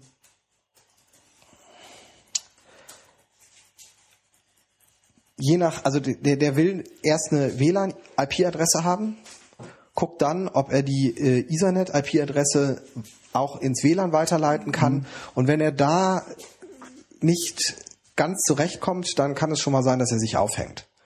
Das heißt also, für, für, für die Programmierung dieses Abschnittes, wenn das nicht direkt mit dem in dem äh, verlinkten Dokument gegebenen Textbeispiel oder mit meinem hier funktioniert, empfiehlt es sich dringend, äh, einen Monitor anzuschließen, damit Ah. man beim Booten sieht, ob er genau an diesen Dingen hängt und ob es wieder dieses BR0 ist, das heißt also, dass er die Bridge nicht starten kann oder dass er keine IP-Adresse vom WLAN bekommt oder dass er keine IP-Adresse vom Ethernet bekommt, ähm, sodass man da ähm, dann Und das alles ist sozusagen mit dem Ziel verbunden, dass du von deinem iPad aus auf eine auf einen, einen Drucken-Button drückst Ja. und er daran äh, hier äh, was ausdruckt. Exakt, weil der AirPrint-Server, den ich dann als nächsten Schritt einrichten könnte, der sorgt er- erstmal dafür, dass der Drucker via WLAN im Netzwerk verfügbar ist. Und zwar auch von den iPads aus. Das heißt, das ist ein eigener Druckerserver. Das macht die AirPod Express nicht. Ein äh, per Ethernet angeschlossener oder auch per USB angeschlossener Drucker an der AirPod Express kann nicht ordinär vom iPad aus benutzt werden. Da muss immer ein Rechner dazwischen sein. Alles klar. Und verstehe. wenn du also von einem einfach nur hier unser äh, Mieter hat ein iPad, möchte was drucken, dann muss ich immer, also wenn er da mal was drucken möchte, aber das gleiche gilt auch für mich, nur er macht es im Moment öfter, ähm, den Rechner anmachen, Hm. damit der dann darauf drucken kann, obwohl das alles läuft. Und jetzt ist das quasi der Print-Server, der Ja. äh, bietet den Drucker im Netzwerk an, der läuft ja eh immer mit seinen zwei Watt oder drei Watt, die er braucht. Das ist also oder? kein Mhm. Akt. 5 Watt. Maximal. Ja, stimmt. Ne? So, ähm, und das ist ganz praktisch. Und gleichzeitig, und dafür brauche ich aber eben diese Bridge. Also AirPrint Server geht eigentlich auch ohne, wenn ich ihn über USB anschließe, aber wenn ich eben diese eine Ethernet habe, brauche ich halt diese Bridge noch zusätzlich zu dem AirPrint. Und gleichzeitig dann eben auch noch ein AirTune Server, also über SharePoint ähm, ist das, läuft das Ganze noch an der Anlage, so dass ich über den Raspberry Pi im Büro quasi die Musik höre, den Drucker ans Ethernet anschließe und über den Raspberry Pi dann auch von allen Geräten auf dem Drucker drucken kann. Oh, sehr cool. Und gleichzeitig, weil das eben ein Netzwerkdrucker ist, ich auch vom Drucker auf alle Geräte scannen kann. Das heißt also, dieser Drucker Oh, ist voll wow. netzwerkfähig. Ich kann also von da aus auf äh, den Computer hier und den Computer unten auch scannen, weil man das dann so eingestellt hat, wenn das einmal mit den IP-Adressen funktioniert. Das heißt also, das Ding ist voll eingebunden. Ich mache das an und es steht, steht allen im Netzwerk zur Verfügung. Insofern war die Vermutung, das sei ein Kopierer, ganz falsch. Und trotzdem ein super nutze ihn Einstieg für dich. Ich nutze ihn, glaube ich, nie als Kopierer, weil nein, ich, das ist das ist mein Scanner, mein Einzugsscanner und mein Drucker. Also äh, Mhm. dieses Kopieren brauche ich eigentlich nicht. Okay. Ähm, ja, und äh, was man halt dann noch alles machen kann, irgendwie, äh, Das hast du mal gesammelt, ne? ich habe ein bisschen unten was gesammelt. Ich finde es mit dem Webcam-Server noch ganz nett, weil wir hier äh, vorm Haus eine, also vorm Haus, äh, hier direkt unterm Fenster einen ähm, Meisenkasten haben, ähm, wo man eigentlich, wo ich mal überlegt habe, könnte man eigentlich oben so eine Kamera reinbauen, wenn die dann ihre Kleinen großziehen, das mal so ein bisschen zu Ah. übertragen. Ich hätte total Lust, das habe ich aber nur einmal angefangen und dann abgebrochen, ähm, mir einen äh, WebDAV-Server auf dem Raspberry Pi einzurichten, Mhm. so dass ich da ähm, Omnipresence beziehungsweise überhaupt WebDAV-Zugriff äh, habe und mein eigenes Filesystem irgendwie bereithalten kann, weil wir eigentlich hier mit der Internetanbindung das zumindest für den privaten Bereich machen könnten. Aber das Also deine private. Dropbox sozusagen. Eine private Dropbox dann. Aber es ist schon ein bisschen frickelig, weil ähm, das Wheezy halt dann doch nicht voll funktionsfähig ist und ähm, Apache relativ ressourcenhungrig ist und so. Und da ich nur einen Raspberry Pi habe, der im Moment hier im Einsatz ist im Sinne von, ich brauche den jetzt auch, Ja, weil den okay. Drucker ins Netz bringt und sowas, äh, habe ich da keinen Bock zu experimentieren. Ähm, Ja. Und äh, hatte mir aber schon mal überlegt, mir noch einen zweiten zu holen. Wozu ich total Lust hätte, das war das, was ich beim letzten Mal schon angesprochen habe, äh, diesen Volkszähler. Das heißt, dass man sich so ein, so ein, so ein Server quasi bastelt, der den Stromverbrauch und Gasverbrauch und äh, den Strom, den man über die Solaranlage äh, bekommt, quasi auswertet, dass man mal so ein eigenes Di äh, Energiediagramm über Ja, den Tag hat. ja, ja. Ähm, da es ist super dokumentiert, ähm, auch über volkszähler.org, glaube ich, ist die Webseite. Ähm, aber das ist eine echte, echte Bastelgeschichte. Und Volkszähler Volkszähler.org, meine ich, war das. Ähm, da muss ich mal gucken, wenn ich irgendwann ein bisschen Zeit habe, äh, dass ich mich da reinfuchse. Da Ja. kommt aber noch. Ach ja, und nett, äh, um zu gucken, wie heiß das Ding ist, gibt es, habe ich unten zwei Terminal-Befehle äh, gemacht, ähm, so dass man morgens gucken kann, ob er wie in den letzten Tagen, als es so heiß war, bei 50 Grad im Standby-Modus ist oder äh, dann doch bei 41 oder sowas, wenn es Ah. ein bisschen kühler ist. Und äh, sag mal, Fever kannst du auch darüber laufen lassen? Ähm, ja, theoretisch schon. Weil es ist, Fieber braucht einen Webserver. Ja, ja, ja, ja. Klar, und den kannst du dir natürlich auch ans Heimnetzwerk Genau, aber stellen. dafür brauchst du eben erstmal einen Apache-Server. Also das heißt, du brauchst erstmal einen Webserver auf dem Raspberry, was theoretisch funktioniert, was Ja. auch praktisch funktioniert, ähm, was aber nicht so wahnsinnig schnell ist. Das heißt, man muss ein bisschen aufpassen, dass man den da nicht überbeansprucht. Ach, ich habe den Raspberry übrigens ein bisschen hochgetaktet. Also Ja. 700 Megahertz läuft er ja normalerweise. Ich habe den jetzt auf 800 gesetzt. Man kann aber bis auf 900 oder 1000 setzen, wobei dann verbraucht er auch mehr. Und ich habe jetzt erstmal 800 genommen, weil das ist noch so äh, das Einfachste, Wie macht man das? geht. Ähm, in der ähm, Config-Oberfläche am Anfang, wenn du den das erste Mal startest unter Wheezy, Ja. kannst du sagen Overclock und das ist sogar inzwischen von äh, der Ich habe dieses. Wheezy ja nie gesehen. Ich habe dieses OpenELEC drauf, ne? Also ja, das ist halt für XMPC, äh, genau. Aber XBMC, hm. ähm, Wheezy ist ein abgespecktes äh, Linux. ja, äh, so ein, ja, okay. Ja, ja. Ja, und äh, das möchte ich dann irgendwann mal machen. Also, dass man so, sozusagen seinen kleinen eigenen Home-Server hat. Dafür braucht man eigentlich auch nicht die große Version, sondern dafür reicht ja die mit Ethernet. Mhm, Und einem USB, glaube ich, hat die. Nee, was hat die? Ach, gibt's die noch in kleiner? Es gibt die Also ich meine, wo will man, also da spart man ja wahrscheinlich äh, nicht mehr als fünf Euro, ne? Ja, ja, aber äh, die verbrauchen auch noch mal weniger Strom oder so. Aber zumindest reicht das eigentlich. Und das nur irgendwann, wenn ich wenn ich Zeit habe und bastel, dann kann man das noch mal machen. Okay, ja, jetzt kommen ja die, So- die Sommerferien, da hast du doch Zeit. Ja, da bin ich aber dann eher woanders und weg. Ah. und so. ähm, Aber also jetzt so als, das war jetzt ja so ein bisschen technisch, ohne ins Detail zu gehen, weil das, die, die Links, die ich genutzt habe, die stehen in diesem Pad Ja. eben drin. Ja. Ähm, es ist total spannend und empfiehlt sich für jeden, der da so ein bisschen äh, Interesse hat, weil man einfach ähm, in das Linux-Denken und in das Computer-Konfigurieren so, ein- so einen Einblick bekommt. Ja, Man aber man braucht auch schon einen. Ja, sonst weiß man nämlich gar nicht, wie man suchen soll. Ja, sicherlich. Deshalb meine ich, wer so ein, so ein leichtes Interesse hat, aber einfach nochmal so, so, so, so einen Computer zu konfigurieren, Ja. mit dem Terminal so ein bisschen umzugehen, zu wissen, wie ich eine Datei verschiebe, wie ich Ja. Links, also Hardlinks anlege, Über ein Terminal, ja. genau, aber, über das Terminal. Mhm. Das ist schon nicht schlecht, weil man eben auch nichts kaputt machen kann. Mhm, Ja. Es ist kein ja. Produktivsystem. Also, solange man nicht mit dem Zeugs arbeitet, was uns Herr Hübner äh, geschickt hat. Ja, aber auch da, der, den ich jetzt hier habe, ist im Einsatz, der ist jetzt einmal konfiguriert und der läuft. Genau. Ähm, wenn ich jetzt also anfange zu basteln, würde ich mir einen neuen holen und dann Ja. kann, kann man erstmal wieder loslegen. ja, das stimmt. Da, also es empfiehlt sich auch, so nach der Ersteinrichtung einen Backup zu machen, was ich übrigens auch dieses Mal wieder vergessen habe, aber ich habe mir ganz fest vorgenommen, es beim nächsten Mal zu machen. Wenn also quasi das Grundsystem einmal konfiguriert ist, Ja. Einmal Backup machen, damit man das immer wieder Ja. zurückspielen kann. Ist eigentlich auch kein Ding, weil man muss ja nur die SD-Karte, die da drin ist, einmal rausnehmen und äh, in den in den äh, Mac reintun Genau, und dann, dann ein Image mit- bauen von dem. Ja, von nee, so ganz ohne ist es nicht. Es gibt ja irgendwie spezielle Programme. Ich glaube, die müssen irgendwie blockweise da. Ist- Okay, aber weil es ein anderes. Dateisystem genau. ist als das, was äh, Genau. der Mac OS so lesen kann. Ja. ja. Äh, aber das äh, führt uns eigentlich zu einem äh, weiteren Thema, was wir uns für heute auf den äh, Plan geschrieben haben, nämlich dein papierfreies Büro. In, äh, und ich gehe mal auf doch. Ja, ja aber nicht wir. nur meins, sondern äh, überhaupt Unser- Papier. Machst Ja. du das nicht? D doch, ich mache das auch. Ja, wir, wir, gerade führen wir im Bildungswerk eine Diskussion darüber, ob der Drucker, äh, wo der, wo der, wo der Kopierer hingestellt wird. Mhm. Und ich habe gesagt, ist mir eigentlich egal, der kann auch ganz weit wegstehen. Muss, muss da sehr selten hin. Ne? Genau. Und ähm, das konterkariert halt so ein bisschen, weil, ein- weil ein Großteil oder mein anderer Kollege das Ding äh, halt teilweise noch braucht, um seine Seminarreader zu kopieren und zu erstellen. Und die äh, Teamer das im Prinzip auch für brauchen und dann muss das halt in der Nähe von Büros sein. Wenn das dann irgendwo anders ist, wo du wenig Ablageplatz hast oder wo dein Rechner auch nochmal irgendwie meilenweit entfernt ist, dann äh, stellt sich das mit dem Kopierer natürlich nochmal ganz anders dar. Wir haben das Problem gar nicht, weil wir ja ganz, weil wir ja in einem Netzwerk denken, ja, und ähm, insofern ist es dann äh, ein viel kleineres Problem.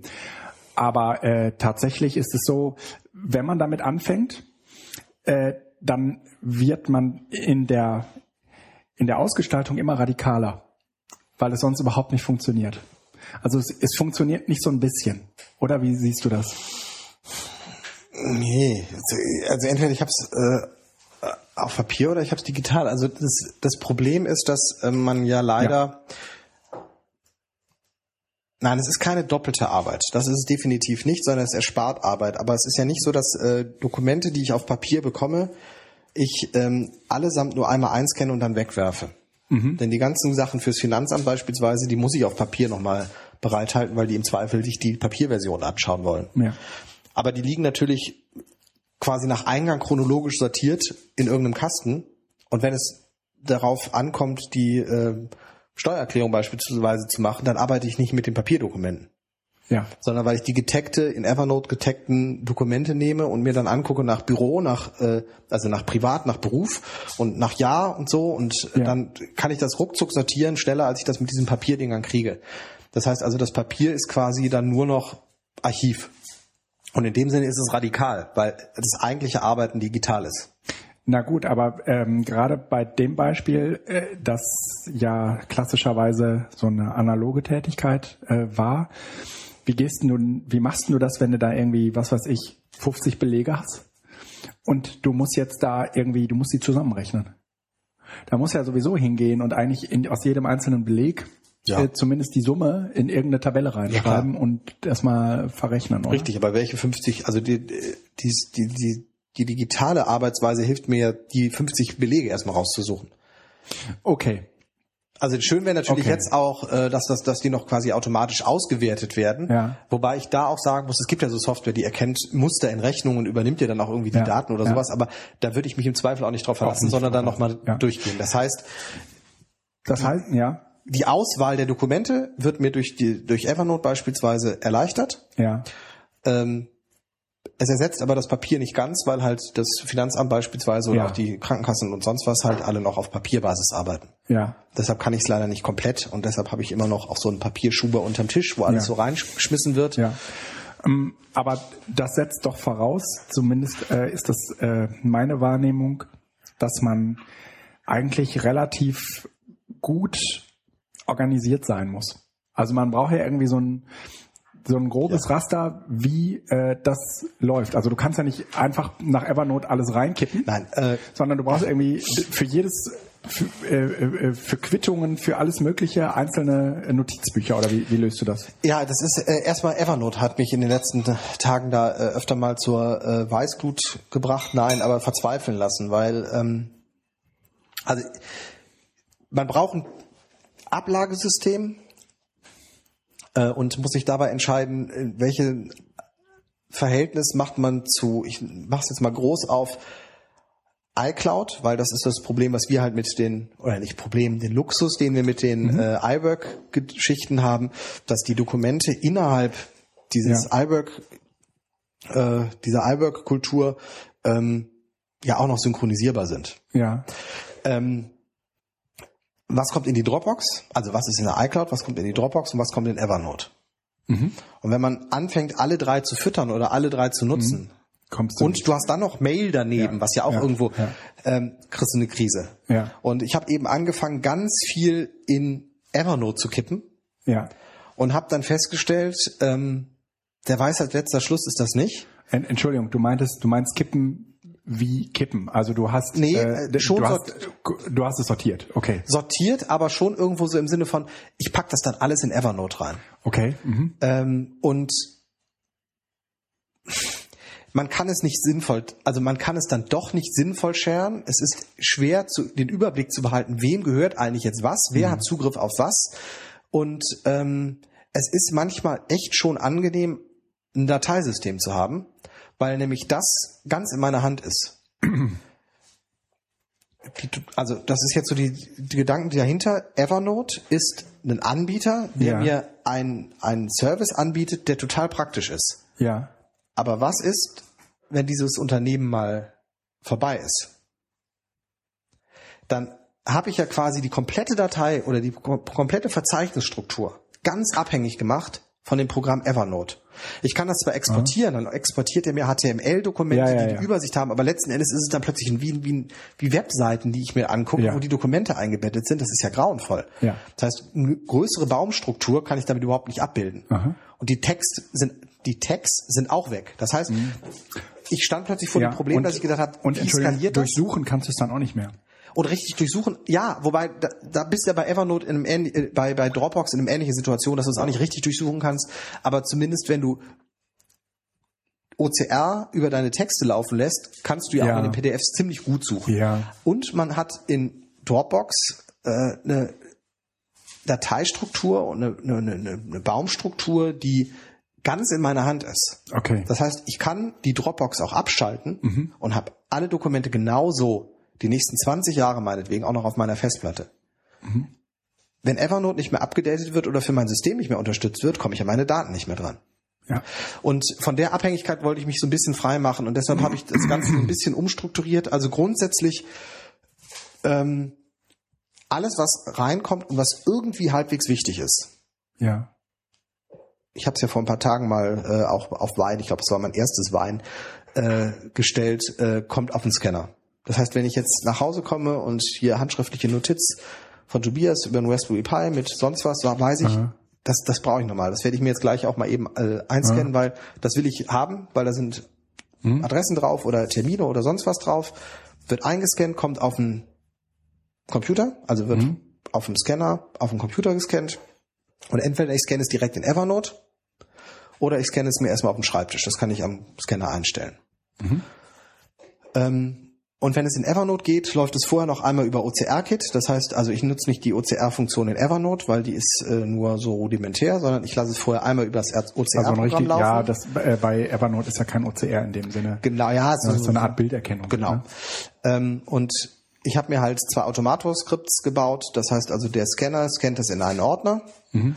Der Ordner nimmt das, also wenn in den Ordner ein Dokument gelegt wird, öffnet sich äh, das OCR-Programm, prozessiert das, schiebt das in einen anderen Ordner und mhm. dieser Ordner nimmt es dann und kopiert, also wenn es da reinkommt, tickert der Ordner Evernote an und sagt, hier ist ein Dokument und dann holt sich Evernote das Dokument. Und dann mhm. habe ich es in Evernote in der Inbox drin und kann es von da dann ablegen. Das heißt also, alle Papierschnipsel, die so reinkommen, Notizen, Termine, Aushänge in der Schule, Abgefahren. sonst was, kommt äh, nach Evernote. Das heißt, Evernote Abgefahren. ist schon so ein Schnipselgedönse, aber auch wirklich eher so ein, so das ist jetzt die, die neue Form, die ich versuche, Schnipsel, Notizen, externe Informationen, äh, meinetwegen auch ähm, so Planungen von, von einer Konferenz, wo man einfach so, so Stichpunkte zusammenschreibt, was man auch in, Ever, äh, in Etherpad machen könnte, aber das mache ich dann, wenn es für mich ist, eben eher in Ether, äh, im Evernote und ähm, Notizen. Mhm. Evernote, Note von Notizen und ja. das wirklich auch ernst nehmen. Und ich habe einem teilweise da ganze ähm, Änderungshierarchien von Dokumenten reingetan. Also jedes Mal, wenn es ein Dokument verändert hat, habe ich das mit da reingetan, sodass man dann auch so einen Änderungsverlauf und sowas hatte. Und das passte eben nicht. Und das habe ich jetzt alles externalisiert in die Dropbox wieder. Das heißt, ja. ich nutze die Dropbox intensiver, sodass Evernote nur für Notizen ist. Die Dropbox für die fertigen Dokumente. Mhm. Ähm, und da freue ich mich äh, auf den Finder von C9, äh, wo dann eben auch Tags möglich sind. Ja. Das heißt, man kann dann noch auch ähm, verzeichnisübergreifend Dokumente mm, sortieren und mm. in einzelnen Projekten nochmal irgendwie Trotzdem muss man dann irgendwie einen genauen Plan haben, äh, was ist ein Tag und was ist was eine Ordnerbezeichnung? Äh, sicherlich, aber ich denke zum Beispiel im Moment eher so im, im Sinne von äh, nächste Woche haben wir eine Besprechung und dafür brauche ich die und die und die Sachen und die liegen an denen und den Stellen und dann tagge ich die einfach mit dem Tag von einer ja, Besprechung ja. und habe die dann in einer Übersicht zusammen. Und danach mhm. kann ich die Tags auch wieder löschen, aber so dass ich einfach mir mhm. quasi Zusammenstellungen machen kann. Ah, so so ähm, temporäre Tags genau. äh, anlegen. Nicht Aha. dauerhaft, weil das, wenn es dauerhaft ist, dann muss ich überlegen, ob ich den Hardlink in zwei, also der Datei in zwei ja, Verzeichnisse setze, wenn das wirklich für beide so existenziell wichtig ist. Und dieses iCloud daneben. Ja. Das versuche ich wirklich nur für Dokumente zu nehmen, die dann aktuell bearbeitet werden. Das heißt, in dem Moment, wo ich äh, in Pages, Numbers oder sonst was ein Dokument bearbeite und in Arbeit habe, ist ja. es da drin. Ja. Und sobald ich es aber abgeschlossen habe, kommt es ja. erstmal in die Dropbox. Ah. Und ich kann jetzt auch von iCloud Programmen, das heißt also von äh, äh, Pages, Numbers, Keynote oder von allen anderen Programmen, die einen WebDAV-Zugriff erlauben, auf die Dropbox zugreifen über DropDAV. Das heißt also, die mhm. Dropbox, die ja eigentlich keinen Zugriff über WebDAV erlaubt, kann diesen Zugriff über DropDAV, was sozusagen routen. Mhm. Genau. Mhm. Es flanscht sich so an die Dropbox an und äh, bietet dir eben den WebDAV-Zugriff auf die Dropbox, sodass ich dann auch von Pages nochmal auf die Dokumente direkt zugreifen kann. Weil man kannst das ja eigentlich nicht kann. Kannst du mir einmal erklären, wofür WebDAV so geil ist? Ich, ich habe auch keine Ahnung, aber die äh, Pages nutzt äh, Pages von Pages aus auf die Dropbox zuzugreifen geht nicht. Ja. Und WebDAV ist halt ein Protokoll, ein Webserver-Protokoll, mhm. was halt dir die Möglichkeit gibt, dass du äh, Verzeichnisse laden okay. kannst. Okay. Also, und also Pages, also nur unterstützt halt WebDAV mhm. so als offenes äh, Format. Mhm. Ich vermute, dass es zumindest sehr offen ist, sonst würde es ja wahrscheinlich nicht unterstützen. Ach, und ähm, bestimmt. Ja, auf jeden Fall. Und ähm, ja, das heißt, die, die Dropbox ist dann quasi das Archiv, das, ja. das finale Archiv und die Evernote ist das Schnipselarchiv. Und ähm, damit habe ich eigentlich, brauche ich kein Papier mehr. Also Papier ist für mich die Schnittstelle nach außen. Mhm. Ich drucke auch immer wieder was aus. Ähm, ich mache mir auch selbst handschriftlich Notizen. Ja. Oft. Ja. Also nicht oft, aber gar nicht mal so selten, weil es einfach äh, in gewissen Situationen kompatibler ist. Ja. So, wenn man in der Besprechung ist und äh, dann ist es, also erstens, weil ich auf dem iPad oft, das ist äh, auch, ja, also er, es ist kompatibler, fange ich damit an, weil ich da quasi nicht irgendwie so eine, so eine, so eine exponierte Situation dann äh, produziere, in der Ja. ich auf dem Schrei Computer schreibe und Ja, die anderen äh, alle da mit Stift sitzen. Und für mich ist das iPad, was ich oft dabei habe, also nicht den Rechner, sondern das iPad oft die Konferenzvorlage. Das heißt, es sind meine Dokumente drauf und ich kann nicht gleichzeitig lesen und schreiben. Ja, Und deshalb schreibe ich dann, weil das ja eher, ja, es geht in eine Richtung, Blatt Papier Mhm. und wird beschrieben und hinterher kann ich es eh einscannen, OCR drüber laufen lassen und die wichtigsten Dinge werden schon erkannt. äh, äh, also zumindest äh, um es irgendwie wiederzufinden. um es irgendwie wiederzufinden. Und ansonsten wird es einfach, ist es eh getaggt. Also fast alle Dokumente bei mir fangen an mit Jahr, Monat, Tag. Aha. Und damit kann ich auch einfach ein Datum eingeben und finde alle Dokumente von diesem Datum und finde es darüber dann wieder. Ah, okay. Ja, das ist ein, äh, das ist ein sehr nützlicher Tipp. Da habe ich noch überhaupt nie drüber nachgedacht. Also wie gesagt, mir ist äh, irgendwie klar geworden, bei dieser ganzen Papierlosigkeit äh, braucht man eigentlich ein Konzept. Und nachträglich irgendwann mal dieses Konzept zu ändern, ist relativ komplex, ja, weil das nämlich immer bedeutet, dass man äh, tief in, in, in welche Strukturen eingreifen muss. Oder aber du führst halt zunehmend Müll mit dir rum. Also ähm, ich hatte beispielsweise lange Zeit ähm, irgendwie so zwei verschiedene Bereiche in meinem Evernote. Das eine war privat und das andere war Seminare. Und eigentlich gab es dazwischen noch nicht viel mehr. Und dann fing das Ding irgendwie an, äh, deutlich heftiger genutzt zu werden. Und dann hatte ich mich beispielsweise mal ganz lange und intensiv für Open Data interessiert. Und dann hatte ich dafür einen eigenen Notizordner gemacht. Äh, heute befülle ich den nicht mehr, weil Weil du schleppst ihn ständig mit dir rum. ich äh, schl- schleppe ihn mit mir rum und eigentlich benutze jetzt tagge ich Sachen, die auch mal was mit Open Data zu tun haben, pack sie in meinen Seminarordner rein. Ja? und was machst du jetzt? Jetzt hast du ein Problem, weil du nämlich im Grunde genommen keine Ja. konsistente Struktur mehr hast. Ja, und das genau. nervt. Ja, genau. Äh, genauso äh, ist mir dann irgendwann aufgefallen, okay, mh, ich will für ein Seminar irgendwie Sachen taggen und dann stellte ich fest, in WordPress gibt es kein Plugin, mit dem man Tags aus, äh, not, aus freigegebenen Notizbüchern auslesen kann. Aus WordPress oder Evernote? Aus, aus Evernote. Okay. Also aus, es gibt kein WordPress-Plugin, mit dem du freigegebene Evernote Ah, okay, so, doch Notizbücher, jetzt. Okay. ja, äh, nach, nach Text auslesen kannst. Mhm.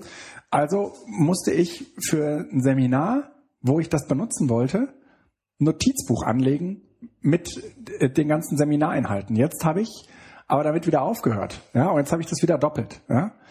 Und eigentlich hätte hätte ich ähm, hingehen müssen und hätte zu jedem Seminar ein eigenes Notizbuch anfertigen äh, müssen und das nicht über Schlagwörter laufen lassen. Das ist mir aber auch erst klar geworden, als ich merkte, äh, wenn ich das jetzt umsetzen will, also aber du hast ja in der Regel die ganzen Umsetzungsszenarien gar nicht vor Augen. Und du denkst, ach, irgendwie kriegst du das schon hin, ne? Kriegst du aber dann doch nicht, weil das gibt's dann irgendwie nicht. Und dann äh, hast du halt irgendwie über Jahre Sachen zu beispielsweise Suchmaschinen gesammelt, dann hast du ein Seminar über Suchmaschinen und dann kriegst du die Scheiße da nicht raus. Ne? Entschuldigung. Nee, A- das- Einmal Fäkalsprache muss sein im, im Podcast. Ähm, das ist, also ich habe äh, damals einen relativ harten Cut äh, von DevonSync gemacht.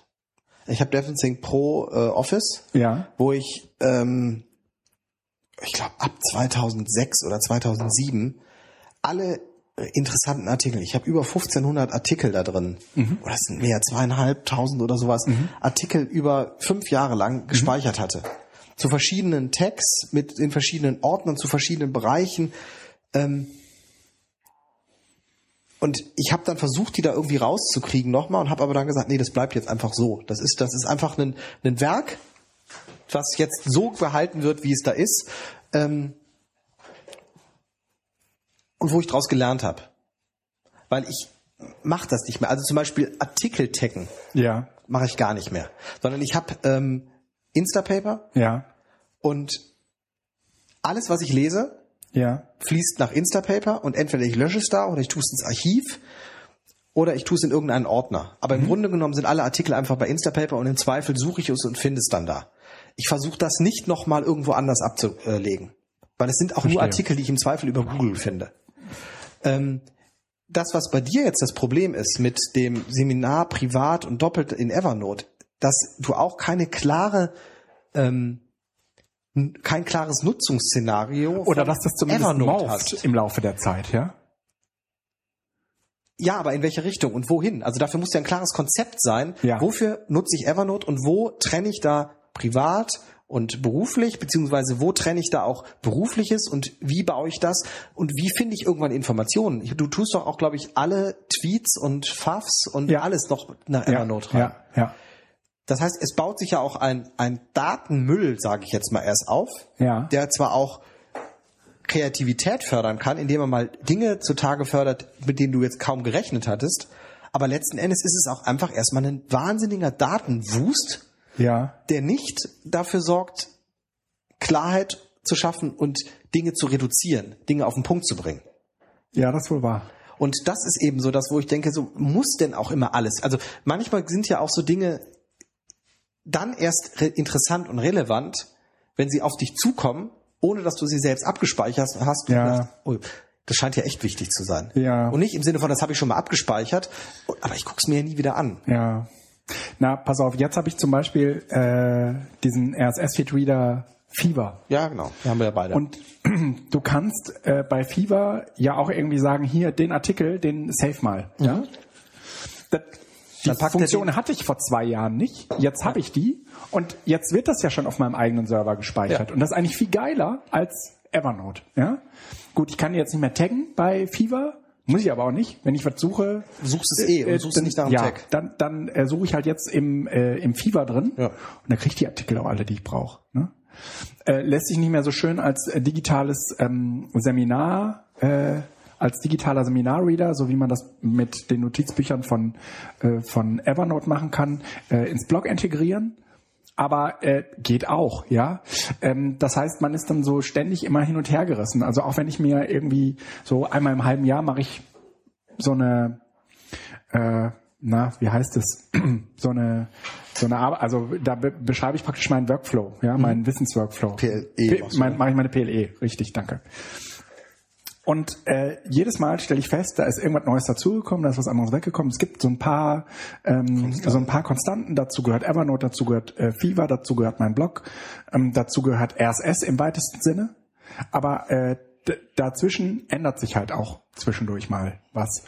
Und ich merke halt einfach, wie das durchschlägt auf den Rest dieses ganzen, dieser ganzen Umgebung. Und ich äh, finde es teilweise äh, nervig, aber ich weiß auch nicht so richtig, wie man, äh, wie, wie man damit umgehen soll, weil eigentlich ist, sind langfristige Strategien einerseits und äh, dieses, äh, dieses äh, Web of Tools andererseits, ja, das sind zwei Dinge, die passen überhaupt nicht zusammen. Nee, man darf auch, also ich glaube, wir soll, man sollte nicht anfangen, das so im Sinne von, das ist jetzt für die Ewigkeit. Aber man muss es schon ein bisschen kompatibel halten. Was mich an Evernote beispielsweise auch stört, ist, ähm,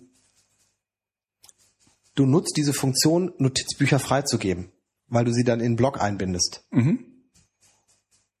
Du musst jetzt ja quasi Evernote auch immer weiter benutzen, damit dieser Blog weiter referenzieren kann auf dein Evernote. Das ist nicht so heißt- wild. Na, nein, aber das ist, du machst dich im Grunde genommen, äh, begibst du dich in eine selbstgewählte Abhängigkeit, Ja. dass du mit deinen Evernote-Notizen gar nicht mehr das machen kannst, was du möchtest, Mhm. weil du nämlich Abhängigkeiten nach außen geschaffen hast, die dir die Möglichkeit nicht mehr geben, deine Notizen so stru zu strukturieren, wie du möchtest, weil du sie woanders mit eingebunden hast. Ja.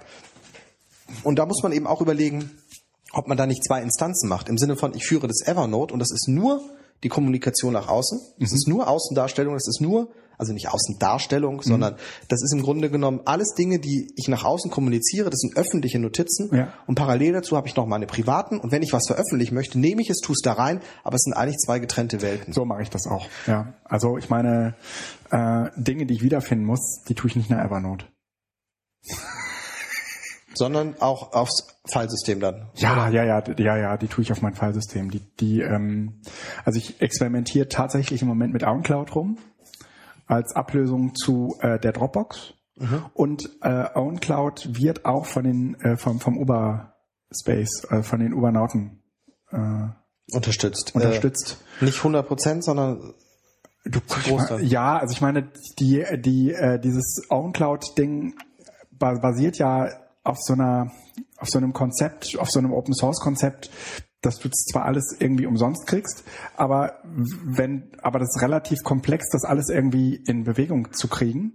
Und wenn du das jetzt äh, kaufst, dann läuft das halt irgendwie so richtig schick. Ne? Ja, aber es ist ja letzten Endes alles WebDAV, CalDAV, ja. äh, CardDAV Technologie dahinter. Das sind also einfach offene Schnittstellen, die, die angeboten werden, ja. die da zusammenlaufen. Ja, genau. Und ja. dieses OwnCloud-Ding, das ist echt ein Hammer. Das ist echt geil. Ähm, wir lassen da, wie ich, ich, wir haben im Moment äh, vom Bildungswerk außen, äh, da haben wir einen eigenen Webserver und da gibt es eine Instanz, wo das Ding läuft. Und wo wir das zumindest jetzt mal unter den Kollegen, äh, also das sind im Moment drei Kollegen, die da mit experimentieren.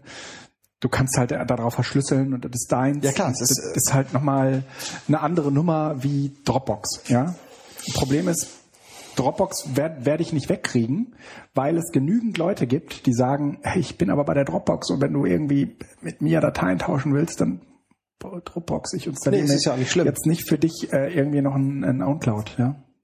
Und du brauchst ja zumindest einen OwnCloud Client, damit das überhaupt irgendwie. Nö. Kannst du mit Mac OS X ganz normal drauf einloggen. Ja? Ja. WebDAV. Mac OS X unterstützt WebDAV nativ.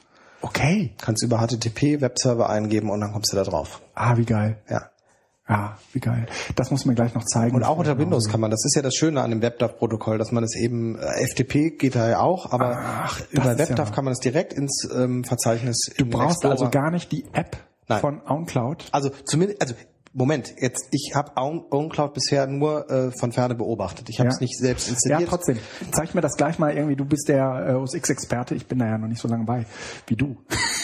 ja, also äh, ich, ich, da, da hätte ich wirklich äh, ganz, ja. ganz äh, großes Interesse daran. Also zumindest auf das Verzeichnis kommt man drauf. Ähm, das ist halt da nicht lokalisiert, also nicht cool. synchronisiert lokal. Aber wenn ihr das, wenn du das lokal synchronisieren möchtest, ja empfehle ich dir ähm, Omnipresence. Das ist ein Client, der einen Web DAF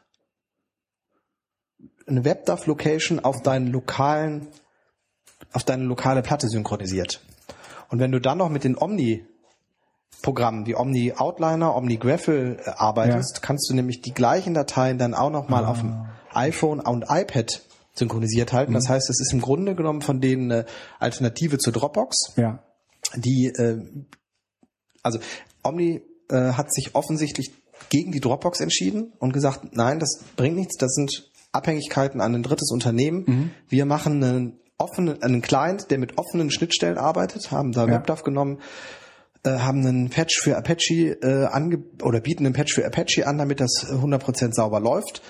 Und du kannst äh, auf dem Mac äh, in einem Outline-Dokument arbeiten, der speichert das im Hintergrund auf dem Server Fett. und auf dem äh, iPad siehst du die Änderungen dann direkt. Das heißt, das gleiche, was iCloud auch macht, was die Dropbox im Moment eben noch nicht kann, dass du gleichzeitig ein Dokument an zwei Stellen offen ja. hältst und währenddessen die Änderung läuft, macht jetzt das Omnipresence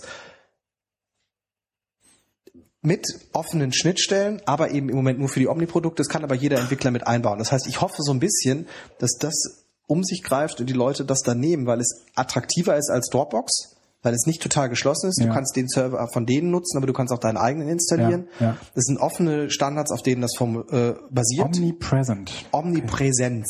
Presence. Präsent. Prä S-E-N-C-E. -E. Omnipresence. Ja, und dann gehört ja ins papierfreie Büro ähm, eigentlich noch irgendwie so die, die, die To-Do-Liste. Also zumindest äh, ist das ja doch so das letzte Sache, die ganz viele mit sich rumschleppen, dass sie irgendwo so eine Kladde haben, wo sie ihre To-Dos und sowas verwalten. Ja. Und ähm, da ist Omnifocus mein mein Rettungsanker quasi. Ich habe Wunder Omnifocus kennst du? Nee. Hm. Nee.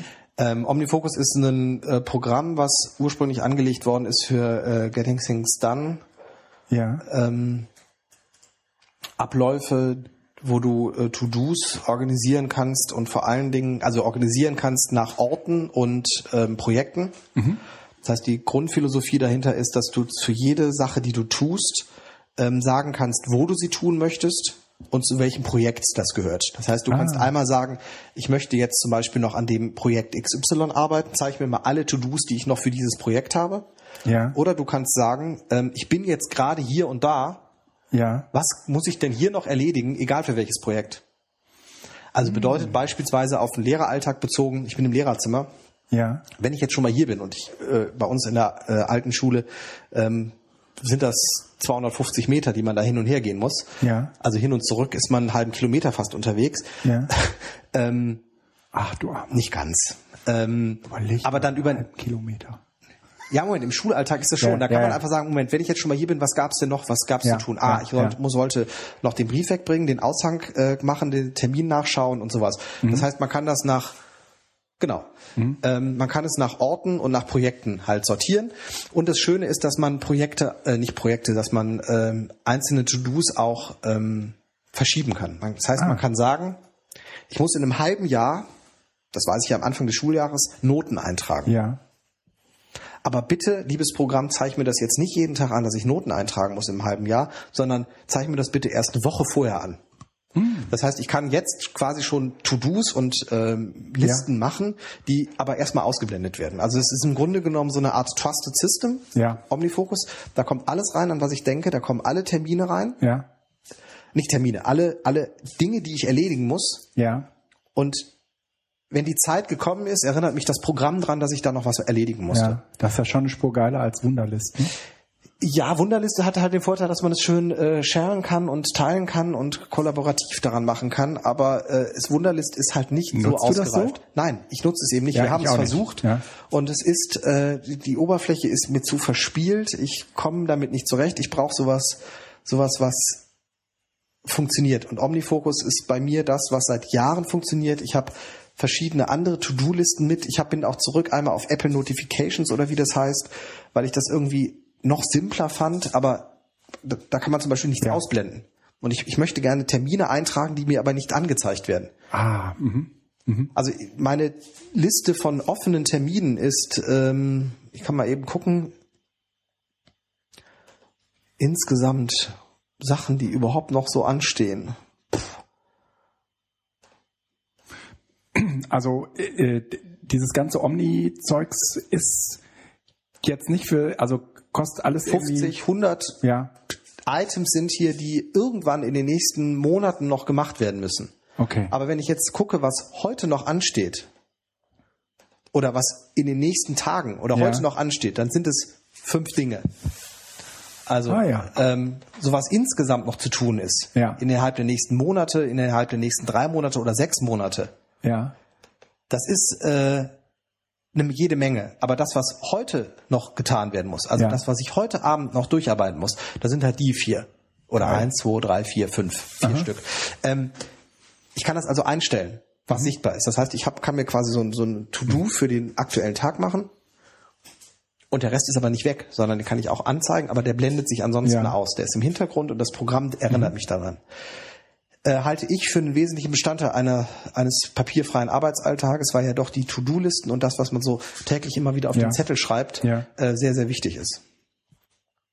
Ja. Wie nun machst du deine To-Dos? äh, ja mit Wunderlist. Ne? Also du arbeitest wirklich mit Wunderlist. Ja, das mache ich wirklich. Äh, ich ändere das in regelmäßigen Abständen, weil es mir dabei hilft, zu äh, prokrastinieren.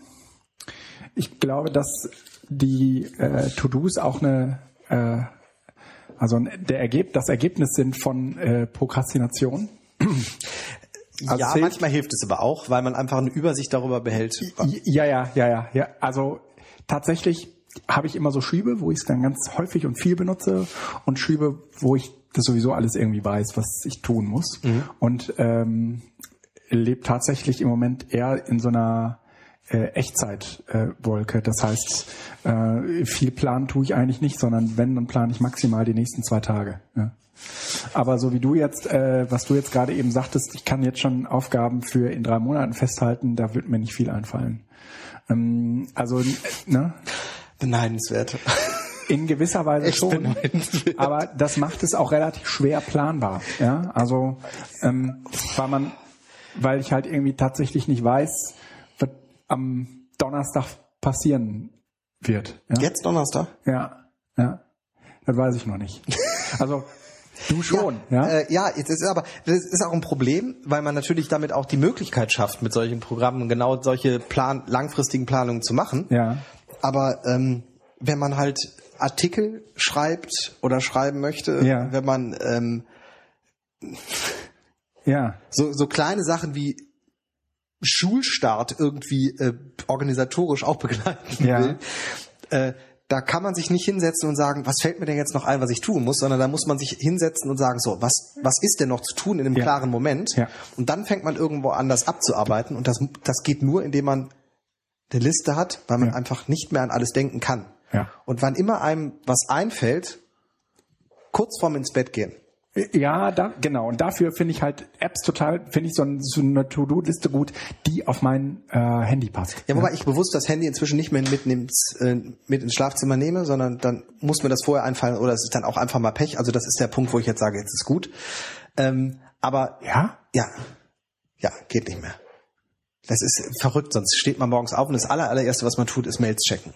Machst du das? Nee. Nein, eben nicht mehr. Nee, ich, das allererste, was ich tue, ist den Wecker ausstellen.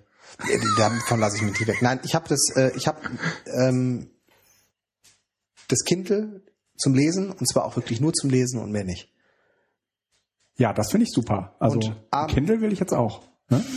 Aber äh, ich, nee, ich, äh, ich, äh, die äh, schlafen im Flur.